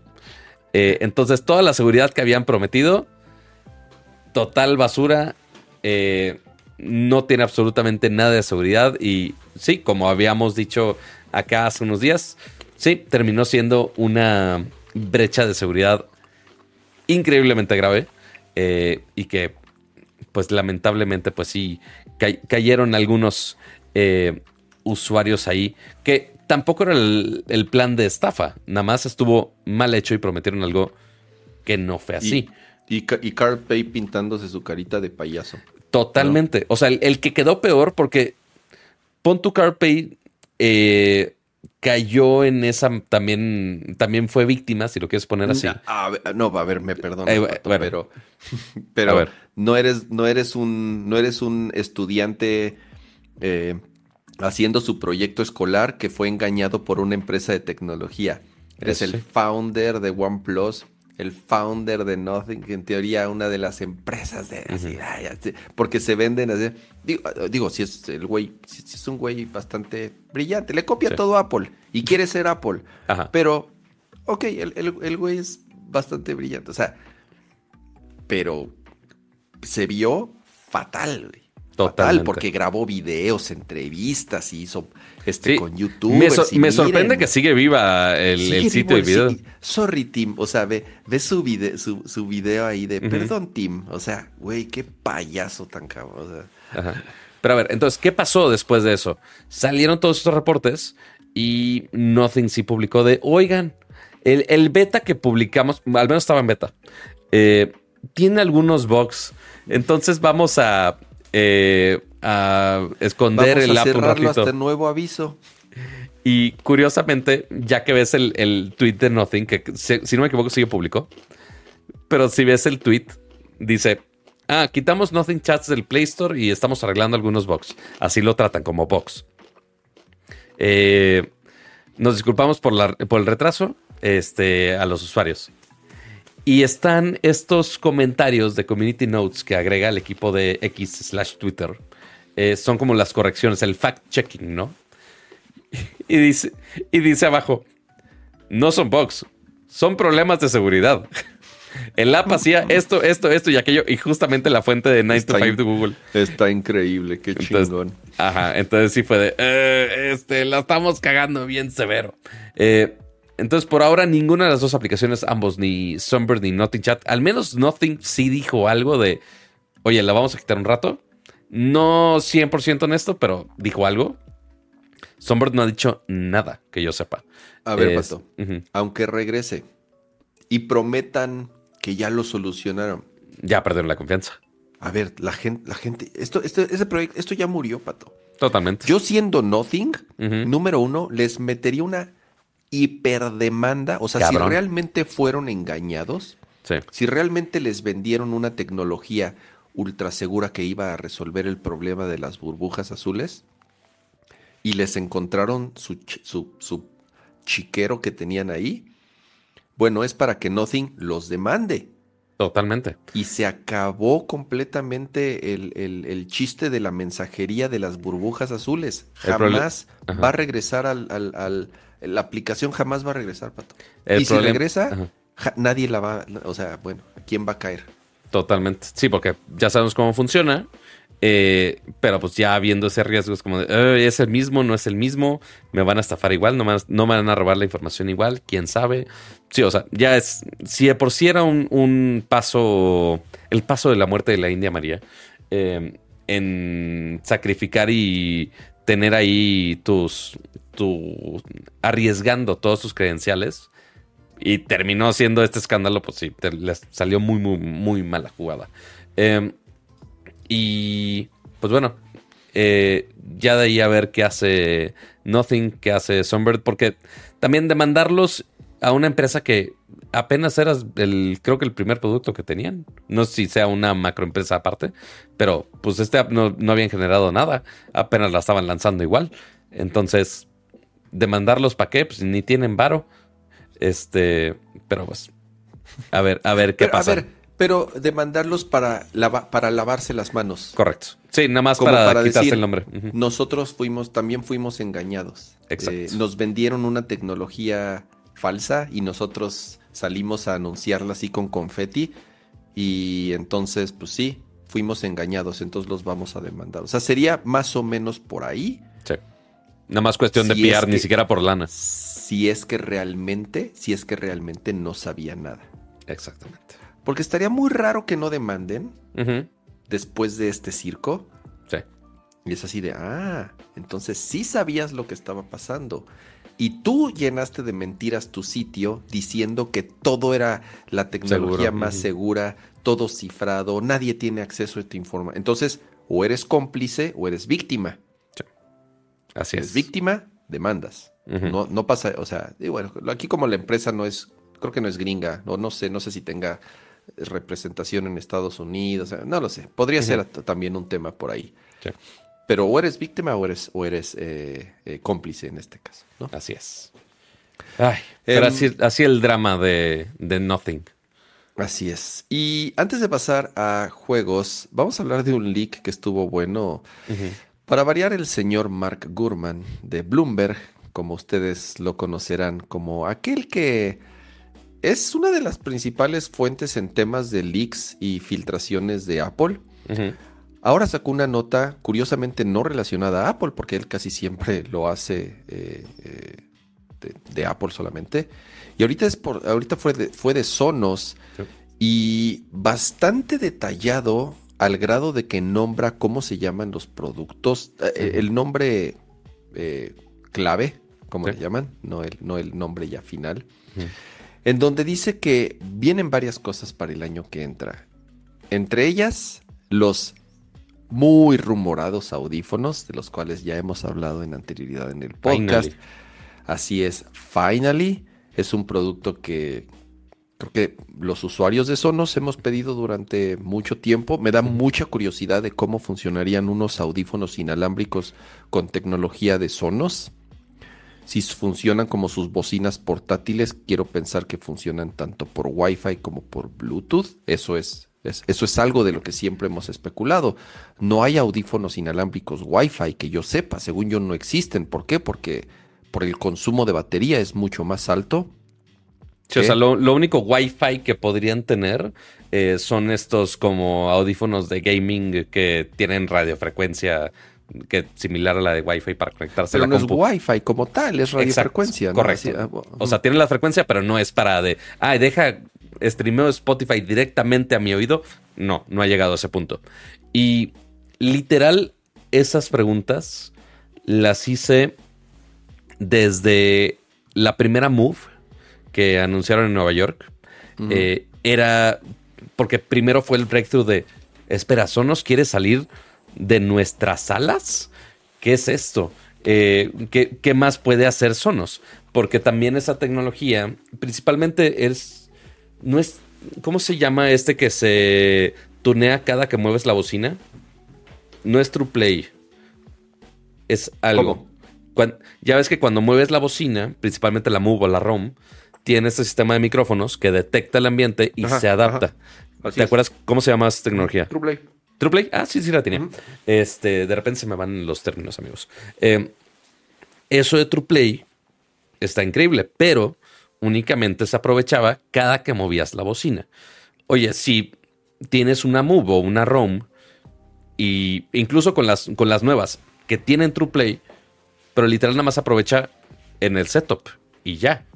Al menos con las portátiles, pues ok, cada que mueves la bocina, ok, se aprovecha esa tecnología. Pero pues hasta ahí. Y ahora que justamente ya tienen desarrollo de dispositivos con batería, con un muy buen sonido portátil, este, que tenga integración con Wi-Fi, que se pueda mezclar con tu eco- ecosistema Sonos. Entonces, ya tienen básicamente todas las piezas para hacer sonido portátil y más con más recargado sobre, sobre TruePlay. eh, que tenían que actualizarlo como más, más frecuentemente, ¿no? Este, para que pueda, porque si estamos caminando en nuestras casas va a ser de, ah, que se adapte al ruido del cuarto, que se adapte al ruido del baño, que se adapte a la calle, lo que quieras. Em, esa era la idea. Em, porque lo hacen muy bien con, con las bocinas. Les pregunté desde ese momento y obviamente la, la, la respuesta en ese momento era de, ay, o sea, pues estamos explorando la tecnología, a ver qué. Así, pero súper Porque es la primera vez, es, es la primera vez que sacaban algo Bluetooth, porque También. siempre. Sonos tuvo la eh, fue muy curioso porque era así de cómo, no que nunca había, iban a sacar algo Bluetooth, Ajá. pero si ustedes siempre hablaron de Bluetooth como una tecnología Qué feo. inferior, por eso todas sus bocinas eh, funcionan por Wi-Fi y bueno, ya por SonosNet, que ya es una, es una tecnología, digamos, propia de cómo se conectan las bocinas entre sí. Y al final, pues bueno, eh, también presión, presión del mercado, presión de los inversionistas, presión del valor de las acciones, o sea, todo eso importa, obviamente, ¿no? Y sí, eh, doblaron, no, no, no es que hayan doblado las manos, o sea, definitivamente vieron oportunidad en el mercado de las bocinas portátiles, bocinas que te puedas llevar fuera de la casa. Y fue la Move justamente la primera, ¿no? Y bueno, ya después salió la ROM, la Move 2, han empezado a ampliar esos productos que utilizan no nada más la tecnología de Wi-Fi o de Sonos, sino que también Bluetooth. Y este era como el paso natural, ¿no? Así de, ah, los audífonos, los audífonos, ¿cuándo los audífonos? ¿Cuándo los audífonos? Incluso se filtraron ahí algunas patentes, Pato, ¿te acuerdas el año pasado? Sí, cierto. Eh, pero bueno, al parecer ya el año que entra, de 400 a 500 dólares, Pato. ¿Qué opinas al respecto? Pues mira, al menos, digo, Sonos nunca ha sido barato, en su defensa. Eh, y sí entregan muy buen producto, pero así de versión 1 es como de, ay, quién sabe, chavo, no, no lo sé. Porque a ver, si nos vamos a competencia de audio high-end comercial, no necesariamente nivel audiófilo, maybe, porque me puedo ir a audífonos de audiófilos que hacen no sé qué madre que ni puedo percibir con mis oídos de anciano. Este, y ya son precios estratosféricos. No llego a ese punto. Este, por eso están aquí guardados todos los audífonos de Akira que ni sé usar. Eh, pero eh, si lo comparamos con el high-end de audífonos inalámbricos, pues son los Sony, los 1000XM5. Sí, son los más conocidones y son conocidos y los más populares, yo creo. Porque hay otros, no sé, Bowers Wilkins también hace, Bang Olufsen también hacen, que son más caros, que son más premium, entre comillas. Sí. más son más audiófilo, pues. Más los de Apple. hay, un montón, hay, hay, muchísimos. Es, Sennheiser es un mercado muy, muy. Es un mercado tan competido que uno diría, híjole, qué complicado entrar a un mercado tan competido como el de los audífonos. Pero Sonos, a pesar de tener ya cierto renombre, sí tiene que llegar con una propuesta interesante para decir, a ver. Totalmente. Costamos 400 o 500 dólares, pero, pero... Hacen tal cosa mágica. Esto, hacen tal cosa. No sé, son Wi-Fi y entonces funcionan con AirPlay. Y entonces cuando funcionan con AirPlay, eh, ya o, son o podrían funcionar de manera independiente. Imagínate, Pato, como una ya con el eh, hecho de decir de se conecten a Wi-Fi y que te saltas todos estos procedimientos de. Y justo limitantes de Bluetooth de. Que eh, han ido mejorando Bluetooth a través de los años. Este, Qualcomm ha ido metiendo mejoras también en Android en ese sentido. Pero de, oye, que ya es DAC, pero de tal versión y remixeada de no sé qué tantos y ya cuenta como high res. Es como de, eh, eh, no lo sé. Hay algunas cosas que se han mejorado, hay algunas que no tanto. Pero sigue sin ser tan rápido como lo es Wi-Fi para transmitir audio de buena calidad. Así es. Y pues Apple intenta, o sea, ni siquiera aquí, es la otra comparación. Los de Sony que decía son 400 dólares cuando salieron, los XM5. Eh, los, el punto a comparación de audífonos caros, pues obviamente son los AirPods Max. Los AirPods Max, así es. ¿Cuánto costaban, cama? pues no sé. Mucho. Como, como 6, 599 dólares, creo. Ajá. O sea, ya con que le ganen a Apple, ya es, ya es ganancia de, precio. Bueno, es que eh, ahorita todos le ganan a Apple porque los AirPods Max tienen tres años. Bueno, cuando, cuando, salieron, cuando salieron. Sí, sí, o sea, lo que voy es, el pedo de los AirPods Max es que ya, o sea, ya tiene varios años que salieron y no han sido actualizados. Exacto, 549 costaban este, en lanzamiento. Pero sí, o sea, que estén a un punto comparable entre los audífonos high-end, eh, al menos en precio de audífonos high-end, no lo veo tan mal. Falta ver si justamente, eh, oye, que noise canceling sea mejor a comparación de los otros que ya están en el mercado, porque como todo en la vida, el primer producto de ciertas gamas, ok, no es perfecto, le puede fallar algunas cosas o quizás está muy caro para lo que sea. Eh, y siempre es esperar así de, ay, ¿qué opinaron los de los reviews de las primeras semanas? Eh, ¿Se queman o no se queman? ¿Sí funcionan o no funcionan? Este, y demás. Em, pero para hacer su producto de primera generación, ya tiene mucha experiencia con audio, ya tiene mucha experiencia con conectividad. Eh, ya agarraron experiencia con cómo es el audio móvil para los que se van en su carro y ponen el Bluetooth con la, con la ROM o se van de viaje y llevan la Move eh, con toda esta tecnología del, del TruePlay. Y pues combinar esos dos en un empaque más compacto y que puedan replicar eso en un tamaño aún más compacto de la ROM va a estar interesante. Mira, con que no sea un diseño tan gigantesco como los audífonos de Dyson, estamos bien. Ay, con cosas tan horribles. Pero también bonitos. Yo sí, tengo, yo sí tengo mucha curiosidad. Como saben, somos, bueno, yo soy fan de Sonos. Eh, también, también. Soy, eh, mi casa sí tengo varias cosas de, ya, me, Sonos. Me medio tienen tachado ya, pero entiendo el porqué. Totalmente entiendo el porqué. Pero, pero sí, también, también se usa acá todos los días en, con la con la BIM y con la y con la Rey con mucho gusto. Eh, sí, con que no sean así de gigantescos, estamos bien, siento yo. No, no creo que sean tan mensos como Dyson. Digo, yo soy fan de Dyson, me encantan sus productos, pero eso de eso es eso es una abominación, o sea, eh, están... Y, el precio también. Cosas... No, ah, no. ya lo rebajaron bastante. ¿O es ah, Black Friday ya. Bueno, ni a la mitad los compraba. otro, otro de los productos que también saldrán el año que entra, según este reporta, es una nueva versión del subwoofer que sí, también ya lleva varios años. Salió el Mini. El Mini sí es, es, nuevo hasta cierto punto, pero el subwoofer de Sonos original, el cuadrado, va en la tercera generación. Sí ha cambiado la tecnología, pero el diseño sigue siendo exactamente igual. Entonces, es, por eso que, al parecer el año que entra ya saldría una nueva versión completamente diferente del subwoofer. Y además, Pato, el último producto también sería una barra que todavía sería más high-end de la ARC? que es la actual.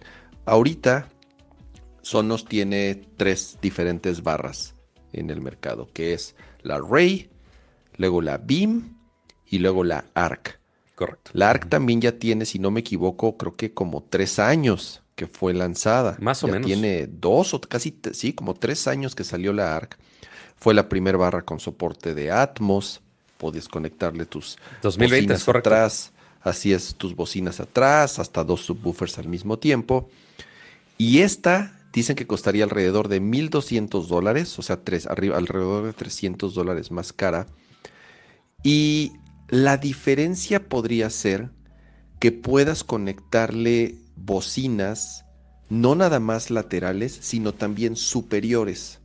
Lo cual mejoraría sustancialmente la experiencia de Atmos. Siempre he dicho que sí, a ver, tener bocinas hacia arriba que, o drives que, que, disparen el sonido y que rebote en el techo para darte esa sensación virtual de Atmos, de que tienes canales arriba, sí es buena, no es perfecta. Siempre va a ser mejor tener bocinas físicas arriba.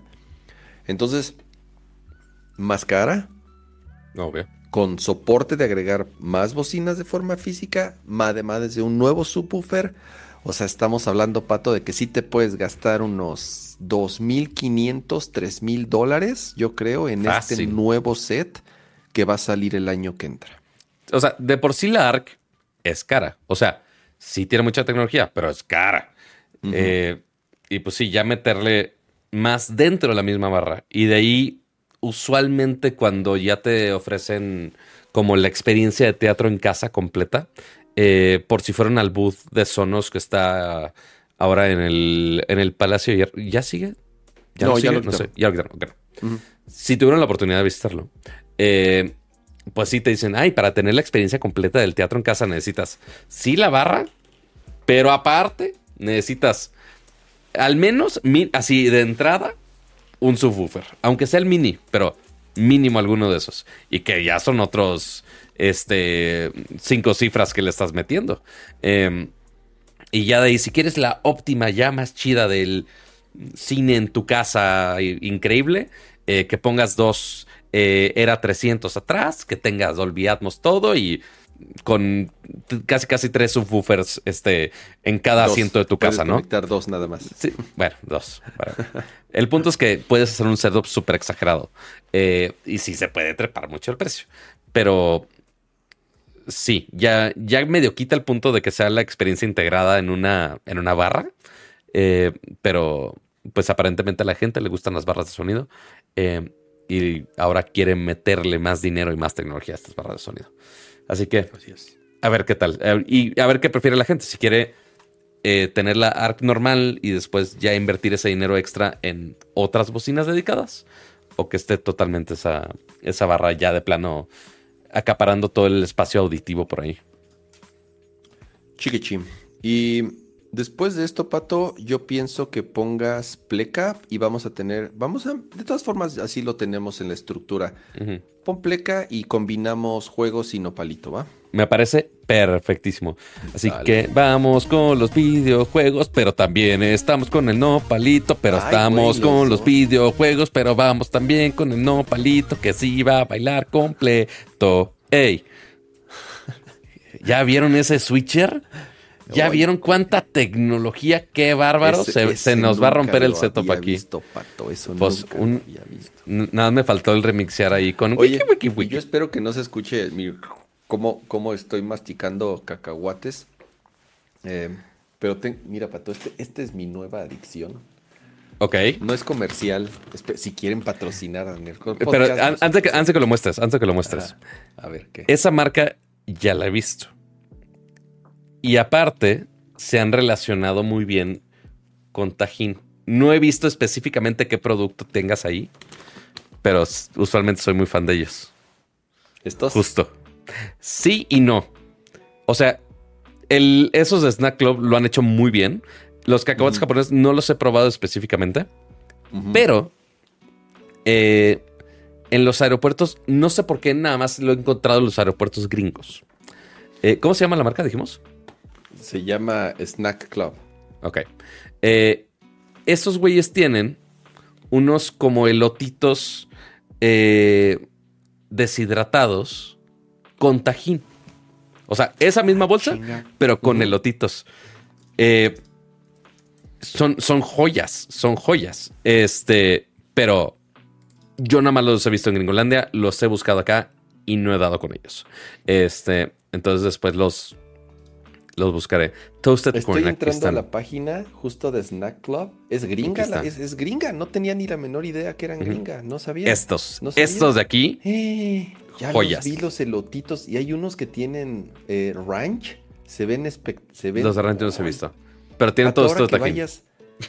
Mira, yo he visto aquí en México solamente dos. Los, los cacahuates japoneses. Ok. Y los rings. Los rings de peach. Los peach rings. Ajá, de durazno. Pero tienen, hoy tienen un montón de cosas, estoy viendo, ¿eh? Ya estamos empezando a babear en el stream. Eh, pero bueno. bueno, estos, estas, estas madres, estos cacahuates japoneses con tajín, qué maldita locura, pato. O sea, no puedo, no puedo dejar de. Ya, ya llevo. O sea. Son peligrosamente adictivos. Ya llevo casi media bolsa. O sea, a ver, digo, no, no, no me Y si tienen sello mexicano, o sea, si ya lo están ah, importando bien. los tienen que poner porque, acuérdense, tres sellotes. ah, pero, o sea, pero no, pero no es etiqueta más puesta. más sabor. ¿Eh? No es etiqueta puesta, sino que el empaque sí está, impreso. Está impresa, está impresa. Ok, o sea, ya lo están trayendo oficialmente acá. Eso es gran ventaja. Tres sellotes, por lo tanto, saben bien chingones, porque entre más sellos, más sabor, ya lo saben. Me dicen ahí en el chat que, los elotitos los venden en Waldos. Buscaré, buscaré, porque sí son, sí son tentadores esas cosas. Perdónenme, pero así sonaré muy mamila, pero nunca he ido a un Waldos. Mira, los veo, eh, los veo por fuera y, se ven, no se ven lugares muy agradables. Ay, Dios mío. son, son lugares BBB, la verdad. BBB. Este, el, pon tú las primeras dos B medio dudoso, pero la última vez sí es, sí es muy válida. Eh, pero, a ver, si los venden ahí, mañana voy. Totalmente. Estoy muy de acuerdo. Ok. Voy a eh, ir, voy a ir. Podría estar equivocado, a lo mejor son muy buenas tiendas y mi, y mi, y mi maldito prejuicio me ha, me ha negado ciertos productos muy buenos, así. ¿Dónde compré los cacahuates? Los compré en la Comer, en la Comer. Ok. Este, y algo que no necesitan comprar eh, es el like, pueden dejar su bonito like, no les cuesta nada. Sí, es así. Y esta- Habíamos más de 300 personas. ¿Cuántos estamos? Eh, ahorita te digo. 292 estamos ahorita y solamente 120 likes. Así que no se olviden. Solo porque se like fueron a ir a comprar sus cacahuates y demás. Pero bueno, ahora sí, vamos a videojuegos primero. Y yo no sé cuál sea la regla de cuándo debería hacerse un remaster y cuándo no. Ha habido eh, dudas entre, principalmente con Last of Us parte 1, que hablamos que básicamente ha estado en tres generaciones de consolas, casi casi. Eh, y ahora se está repitiendo la historia de una manera un poco más agresiva todavía. Porque resulta y resalta que va a haber un Last of Us parte 2 que ya había salido para Play 4 y Play 5. Pero ahora va a salir Last of Us parte 2 remaster. Cama, ¿por qué tenemos un remaster de un juego de tres años? Eh, a ver, yo creo que no es ninguna sorpresa. El primero nos lo vendieron tres veces, Pato. Sí. El primer Last of Us nos lo vendieron tres veces. Ya se parece como Grande Fauto. Grande, bueno, Grande Fauto creo que llevan Es más todavía, ajá. creo que llevan más. Pero en, en un lapso de tiempo mayor. Con Last of Us 1 salió la versión original de Play 4. Perdón, de Play 3. Después salió la versión de Play 4 y después salió la remasterizada para Play 5. Entonces, tres veces. Y este, que tiene, que, que salió tres años, Pato, si no me equivoco, cuatro, cuatro años, tres años que salió Last of Us. Yo me acuerdo que cuando salió Last of Us Sí, tres 2 años. Estaba, em- estaba empezando la pandemia. Tres años, correcto. Y después salió una actualización para poderlo jugar en mayor resolución y a 60 cuadros por segundo. Mm, Se murió mi cámara, pero Se murió dale. tu cámara. En PlayStation 5, que fue la versión que yo jugué. Esta remasterización, la verdad, no he visto el video. Quiero pensar que, por ejemplo, el tema de los loadings es algo que sí me imagino van a, van a, entre comillas, solucionar en Play 5. Pero ¿qué, qué más? La iluminación, las texturas, la resolución. A ver, ¿qué tanto le hicieron al juego como, pa- como para que la experiencia del juego sea muy distinta de esa versión que ya habían sacado optimizada para Play 5? Porque, digo, sí, esa es la pregunta de todo mundo de, oye, pues, pues, ya lo teníamos en Play 5, ¿no? Pues, ¿qué, qué, qué más le vas a meter? O sea, porque sí, les- los screenshots se ven espectaculares, pero pues ya se veían espectaculares del juego original de hace tres Así años. Eh, entonces, al menos aquí está la lista de cuáles son los features principales. Ah, ok, la verdad no lo he leído. Léelo, Está bien, pero léelo, mira, pero mira, justo para ilustrarnos al respecto. Ajá. Mejoras para. A ver, puedo ponerlo en. Deja intento. Oye, Es- ¿y no y el multijugador? Me pasó así como el meme de Morty, que así Ajá, de- exacto. de- así, en la cama así de ¿y el, multiju- y, y el multijugador que nos quedó. prometieron? Este, eh, no, aquí, aquí no está. Este, entonces te, te medio vas a fregar porque no, no existe. Eh, ¿Puedo ponerlo en mexicano esto? No, gracias, qué amable. 404 Ajá, me, mar- me mandó ALB, muy lejitos. Pero bueno, vamos a hacer la traducción en vivo. Mejoras nativas para PlayStation 5. Eh, performance de visuales, que ahora incluye 4K nativo, así con un superscript ahí interesante, en modo de fidelidad. Así es, o sea, 30 cuadros por segundo. Ajá, 1440p, upscaleado a 4K, en modo performance. A 60 cuadros. Eh, frame rate eh, desbloqueado para las teles que soporten variable refresh rate. Eh, y ya. ok. Ese pero es no- el feature 1.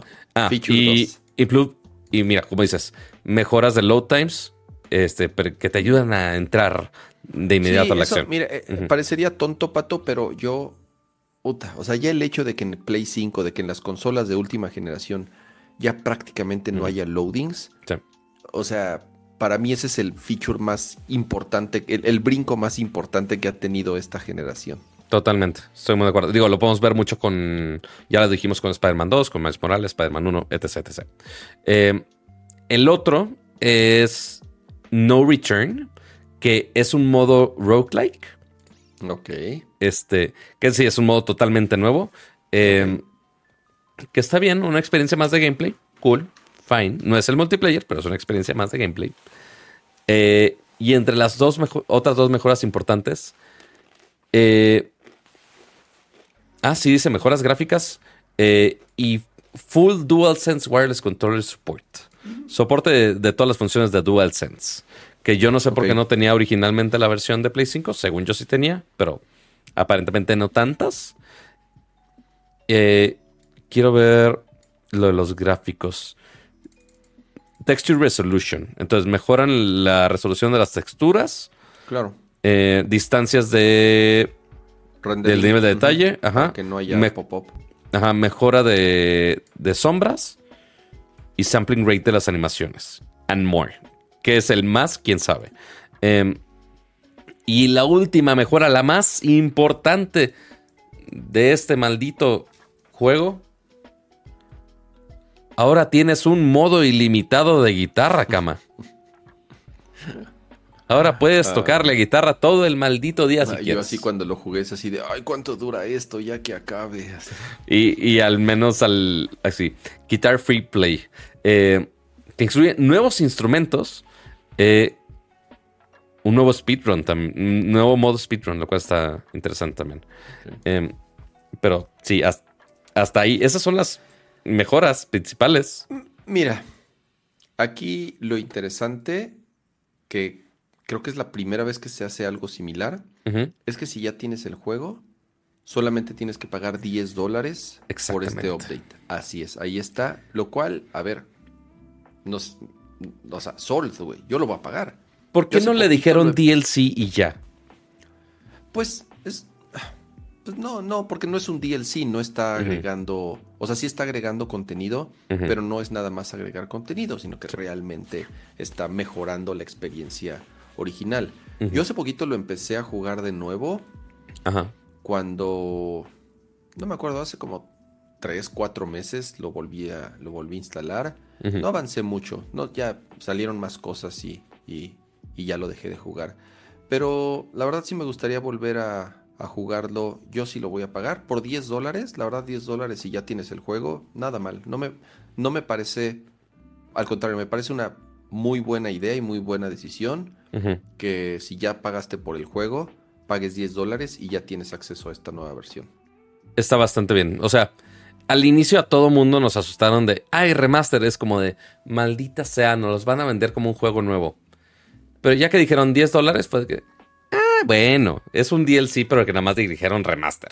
¿Por qué? Porque el, porque el del 1 pató, el que salió el remaster de Play 4, no la dejaron ir completa. Totalmente. O sea, yo lo volví a pagar completo para volverlo a jugar en Play 4. Y aquí no. A pesar, de nuevo, sí, el juego salió en PlayStation 4 y la versión y salió y fue actualizado para que corriera mejor en Play 5, pero esta es una, o sea, como dices, es una versión ya hecha exclusivamente para PlayStation 5 que aprovecha todas las características.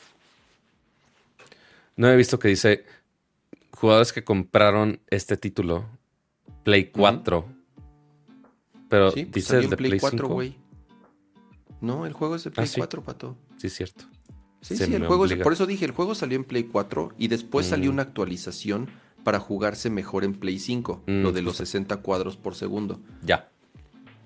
Yo, yo, lo jugué así. Porque es cuando sí, salió en Play 4, no, yo no lo pude jugar. Además de que mi Play hacía un chingo de ruido ya y no lo soportaba. Además era muy lento y a 30 cuadros por segundo. Y yo, la verdad, yo cuando lo jugué ya en Play 5 fue muy buena mi experiencia. Así es. Eh, y justo ahí dicen en el super chat, muchas gracias por ese super chat cajito, aparte de, ser miembro ultra. Eh, han probado el Outlast Trials en Steam. Muy recomendado. Trasladaron la experiencia de Outlast a multiplayer de manera increíble. La verdad no lo he jugado, fíjate. No, ni yo. No lo he escuchado.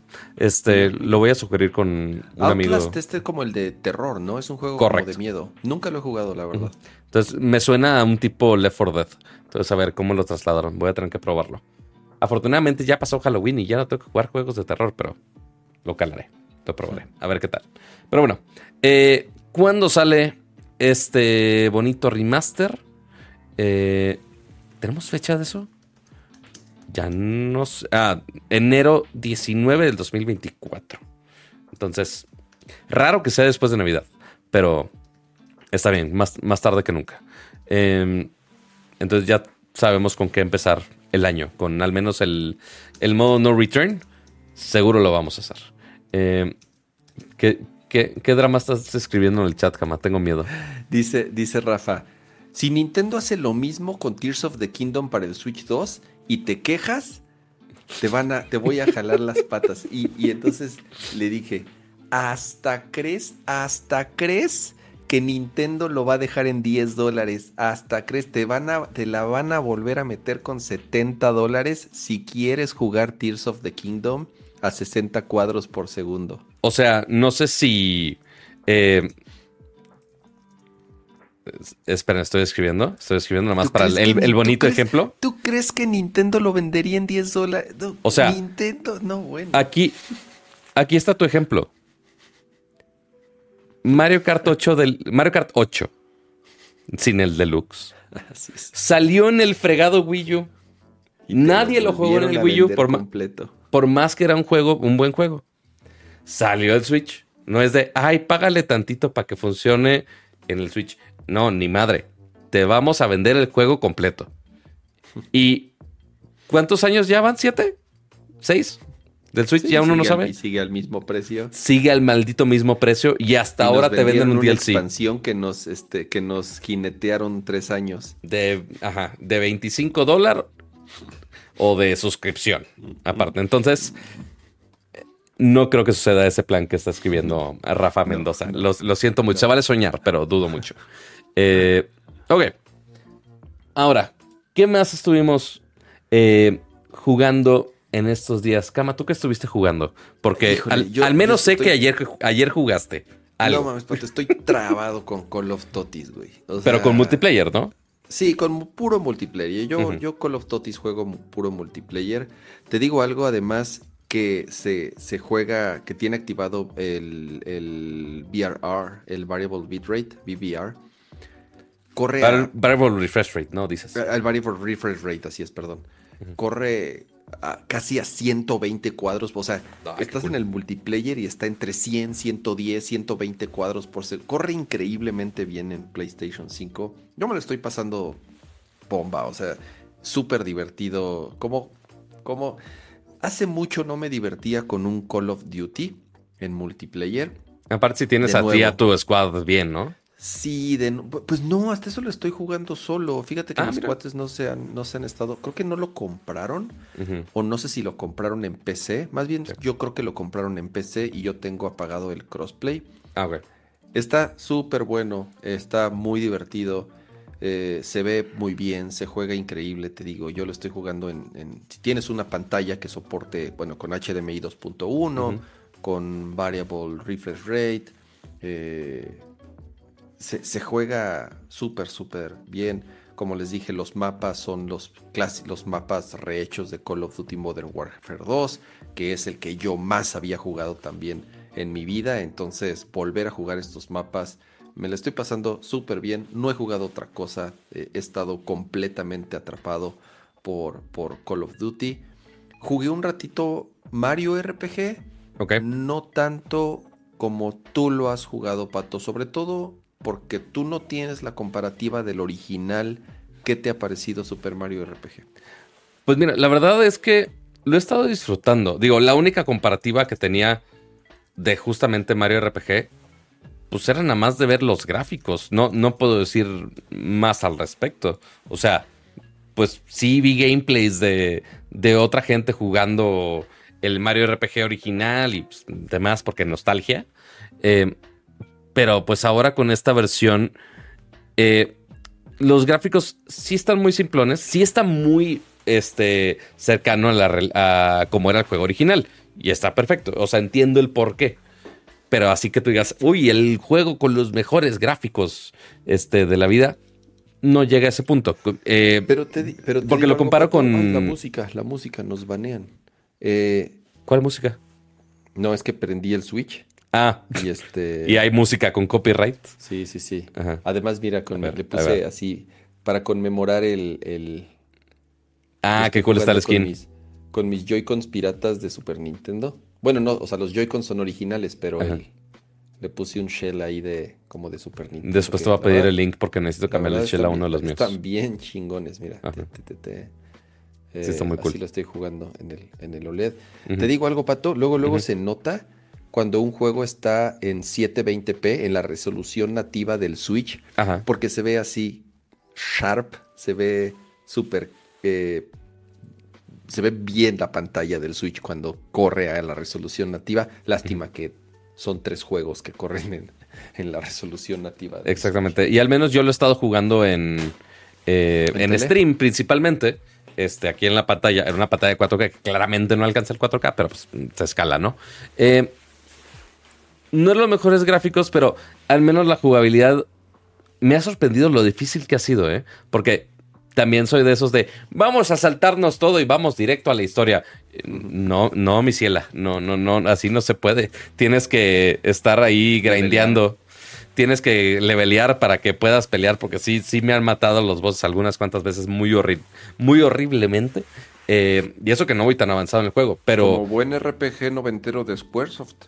Exactamente, porque pues sí, final, finalmente pues sí es de Square Enix y, Nintendo, queramos o no. Eh, y por eso yo no estoy tan acostumbrado a los RPGs. Em, pero sí lo he estado disfrutando, sí lo estamos jugando en stream. Eh, sí creo que le voy a tener que dar algunas sesiones off stream de, de grindear. Este, y ya de ahí este, la historia, porque si no, seguramente me voy a topar con pared muy rápido, siento yo. Pero bien, y eh, también he estado jugando Alan Wake 2 y Ay, la historia sí está bien chingona. Le, quería seguir ayer, pero cierta persona jugando con of Totis me frenó la inspiración. Pero está bien, está bien. Eso nos pasa por compartir cuentas. Está pasando algo. O sea, sí, de pronto sí está chido que compartamos las cuentas y los juegos, porque bueno, pues nada más nos mandan una copia, nada más nos mandan un código de, pues de cualquier juego. Digo, no, es queja, al contrario, es eh, eh, súper agradecidos de, de las, de las marcas y de las eh, agencias y de todos los que nos apoyan mandando los códigos del juego.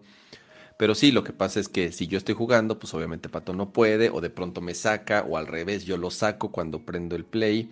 Ahorita, ¿sabes qué está pasando con el Switch? Y, que todo fue por un error mío. Este, bueno, sí y no.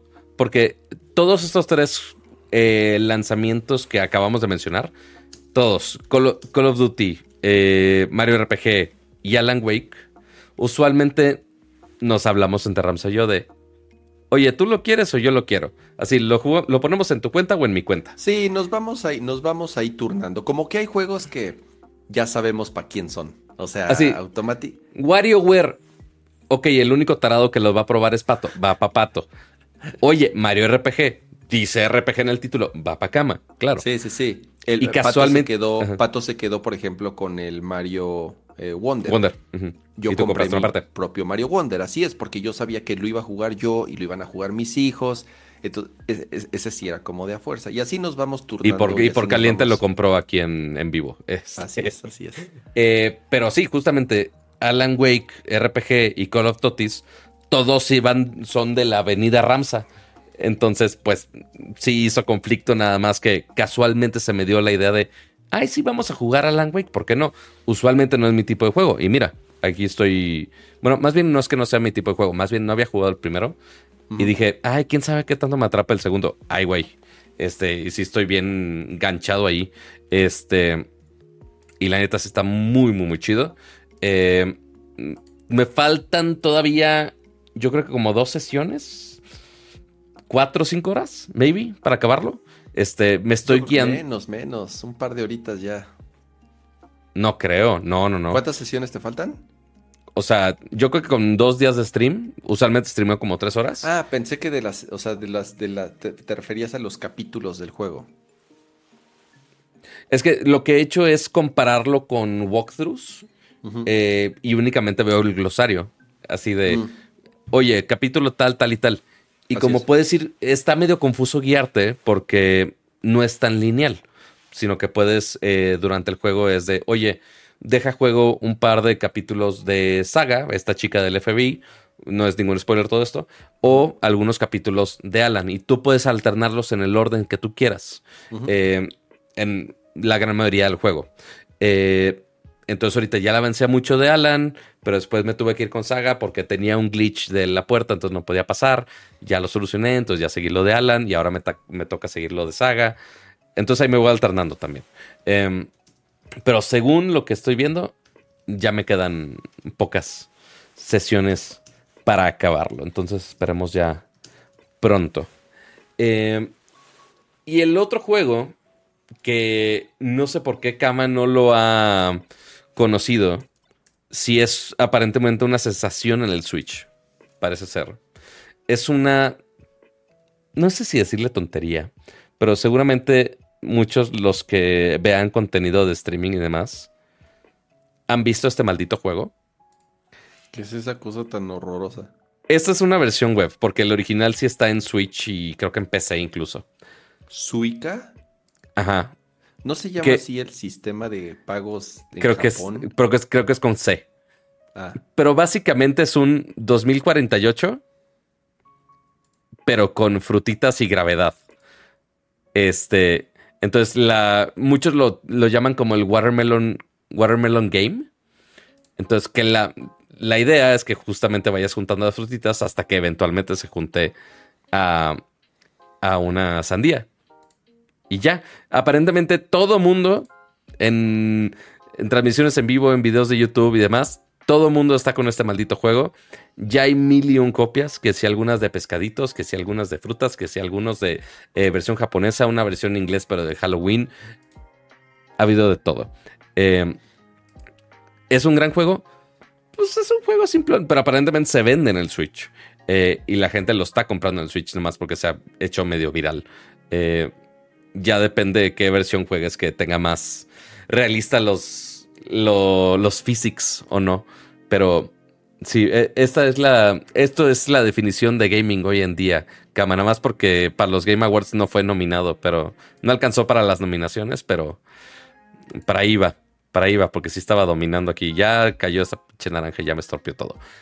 Pero Sí, así de simplón, ¿Pero qué haces tú, Pato? ¿Mueves? Yo, yo le pico al mouse. ¿A la izquierda o a la derecha? Ajá, básicamente. Ah, yo, yo le pico donde y que caiga. Y ya. Y pues, se juntan solos. Esto es lo que hace. Es un 2048, pero de frutas. Es la manera más resumida de, de hacerlo. Y eventualmente se van empujando. Ya si sobrepasas el límite del nivel, muy a lo Tetris, ya pierdes. Y ya. Es todo. No tiene mayor ciencia. Pero estos juegos simplones son los que eventualmente se llevan el, es como el Software Surfers que la gente lo necesita poner ahí de fondo para poner atención. Haz de cuenta lo mismo. Entonces aquí yo me puedo pasar aquí. Mira, pero ya, ya llegué al. Eh, esto es un durazno. ¿Cómo es esto es un durazno? No tengo la menor idea. Este, pero aparentemente es un durazno. No sé, em, creo que no soy target. No, no somos target. Pero eh, todo mi algoritmo de YouTube dice: vas a ver esta madre sí o sí.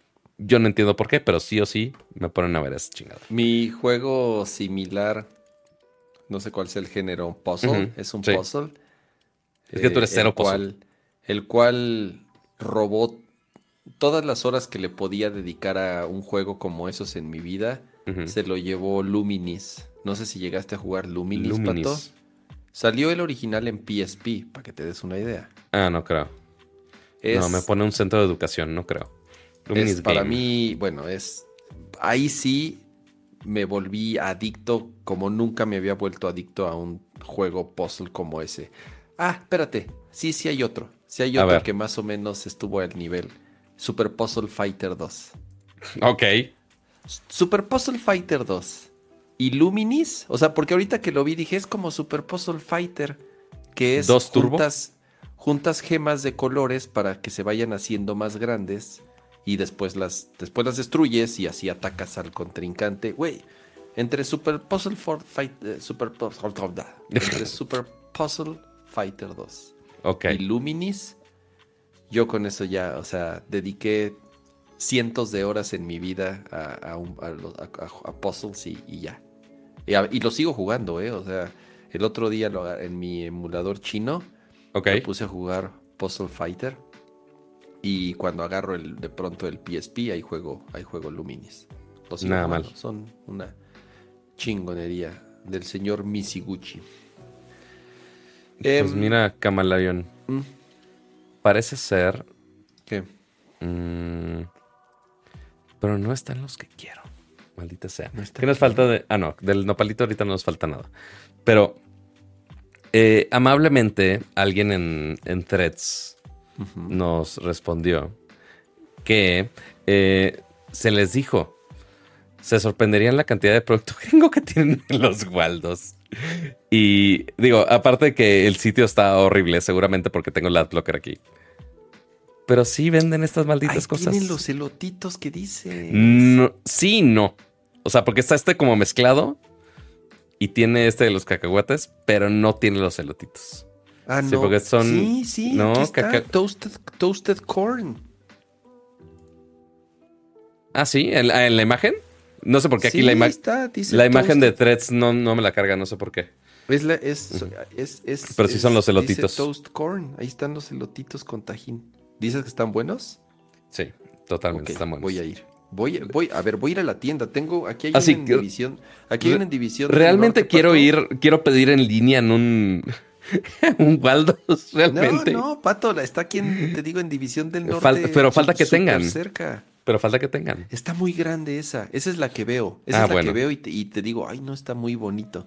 Eh, pero voy a ir, voy a ir. Vemos, veremos. Pero bueno, ¿saben otra cosa que sería muy recomendable que hagan? Este, con su vida, aparte de ir por elotitos. Eh, bueno, primero, Lo malo de los elotitos es que son difíciles de digerir, Pato. Entonces luego en el baño aparecen... por favor. Por favor. Rams, ¿has visto alguna serie, película últimamente? Eh, no, sigo viendo la misma serie que les mencioné la vez pasada, ya durante dos episodios, entonces pues, la vuelvo a mencionar, Studio 60, ya casi la termino, me faltan un par de episodios, es que son 21 o 22 episodios Madres. y duran una hora. Ok. Eh, Sí, entonces sí, digo, nada más es una temporada, la mataron en una temporada la serie. Eh, Ah, sí. Ah, qué triste. Así es. Y ya, es lo, es lo único. Bueno, vi, vi, nada más comentar rápido, vi la, en contra de todas las expectativas y predicciones, el Gran Premio de Las Vegas fue una muy buena carrera, Ujú. Pato. Fue, Eso vi. estuvo entretenida, estuvo divertida, eh, hubo... Después así, del fiasco de la, de práctica, ¿no? Hubo de todo, así es, eh, después de exactamente del, del- del relajo que tuvieron, que se les botó el, el respiradero, la coladera Ujú. esa en la práctica. La verdad fue una muy buena carrera en donde pues el principal interés de verla era eh, que Checo Pérez asegurara el segundo lugar eh, mundial y lo logró. Es la primera vez en la historia que un mexicano, eh, bueno, Checo Pérez, no es que hayan muchos mexicanos en la, en la Fórmula 1 después de los únicos que habían sido los Rodríguez. Pero bueno, asegura el segundo lugar en el campeonato y al parecer eso era lo único que faltaba para asegurar su lugar en Red Bull el año que entra, que tenía contrato, pero a pesar de haber a pesar de tener contrato, muchos aseguraban que estaba en riesgo su asiento si no si no se quedaba con el segundo lugar. Es la primera vez en la historia también que Red Bull se queda además de ser campeón mundial en como constructores, son primero y segundo lugar como pilotos. Entonces, un año muy bueno para Red Bull, el mejor de su historia, se podría decir, considerando que también Max Verstappen eh, lleva 18 o 19 carreras ganadas en el año, igual, un récord, y es probable que también gane Abu Dhabi, que es la última, y ya será el cierre de esta temporada, y pues bueno, esperemos hasta el año que entra para una nueva eh, temporada de Fórmula 1. Y la verdad, muy buena la carrera. Me gustó mucho, espectacular. Las luces, los fuegos artificiales, pato. La, la- esfera, la esfera esa de Las Vegas, eh, brutal. O sea, que, que es una tontería, ¿no? La cantidad de dinero que se gastaron en esa pinche esferota. Pero se veía increíble y al final los fuegos artificiales. La verdad, muy, muy divertida, muy buena la carrera. eh, de nuevo, eh, a pesar de que habían muchas dudas por el diseño del circuito, por ser la primera, también siempre es difícil. ¿Por qué? Porque pues, los pilotos no conocen la pista. Pero fue una muy buena carrera. Si tienen oportunidad de ver la repetición o, lo, resumen.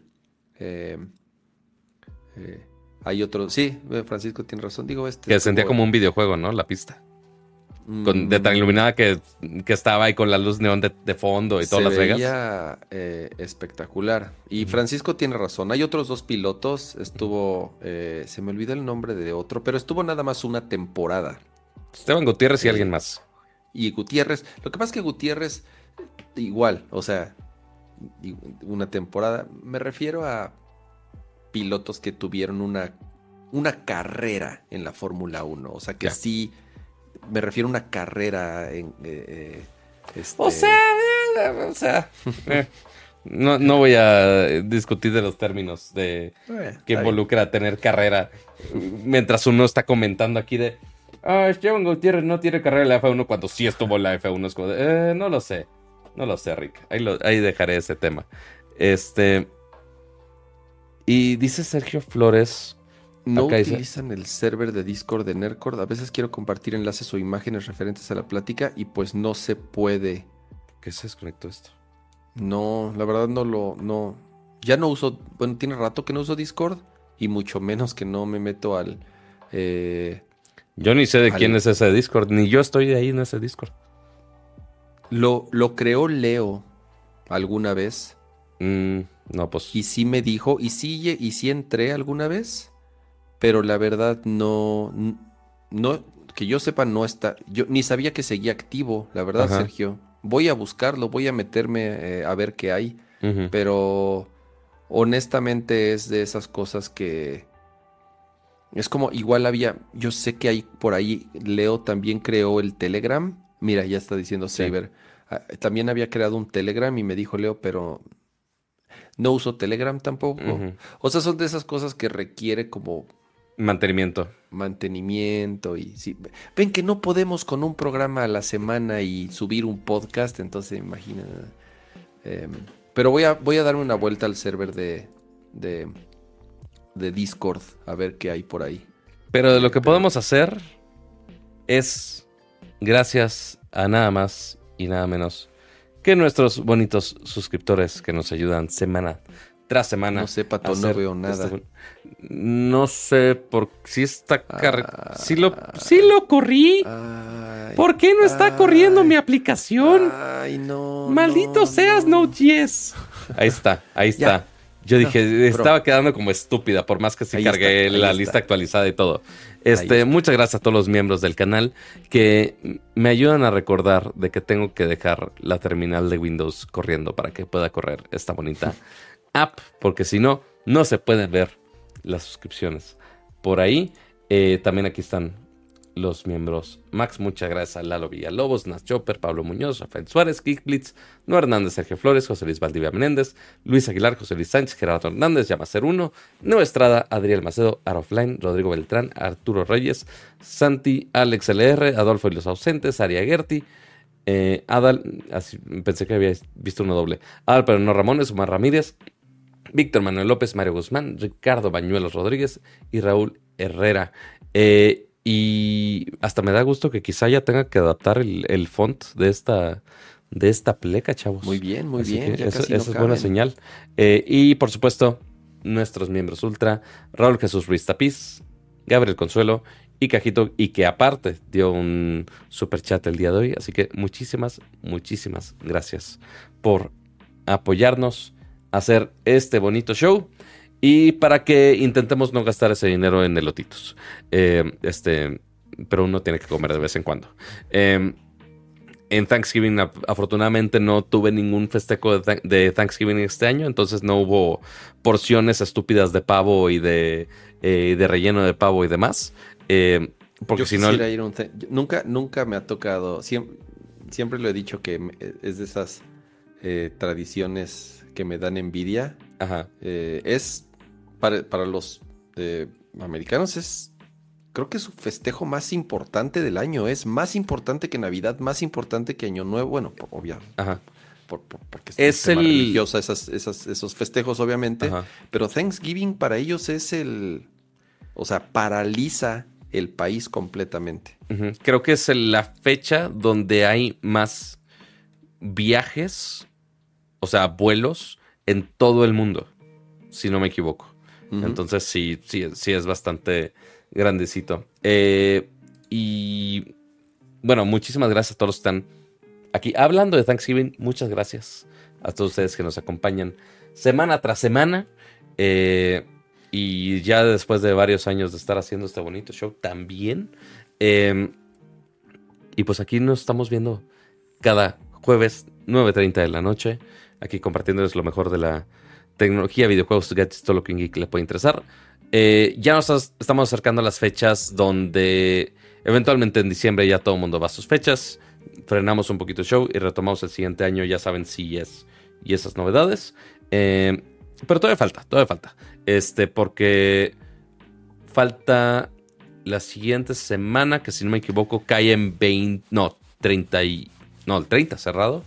Ok. Y de ahí, a ver qué hacemos con los Game Awards, porque si no me equivoco son el siempre, 7. así es, casi siempre, o por lo menos lo que hemos hecho en años anteriores, Pato, el último programa de Nerdcore del año es el de Game Awards. Ok, Y ya después regresamos después del CES, que es en la segunda semana de enero. correcto. Pues más o menos eso es, así es como le hemos estado haciendo. Pero ya les avisaremos, ya saben, ahí en nuestras distintas redes sociales, arroba patog7 en Instagram, en TikTok, en X, en Threads, y yo Ramsa en Threads y en Instagram, ahí es en donde pueden seguirme. De nuevo, muchísimas gracias a todos los que nos acompañaron en esta edición. Gracias a nuestros queridísimos suscriptores. Gracias a todos los que estuvieron ahí platicando y también eh, con sus que apoyaron también con sus superchat y sus preguntas.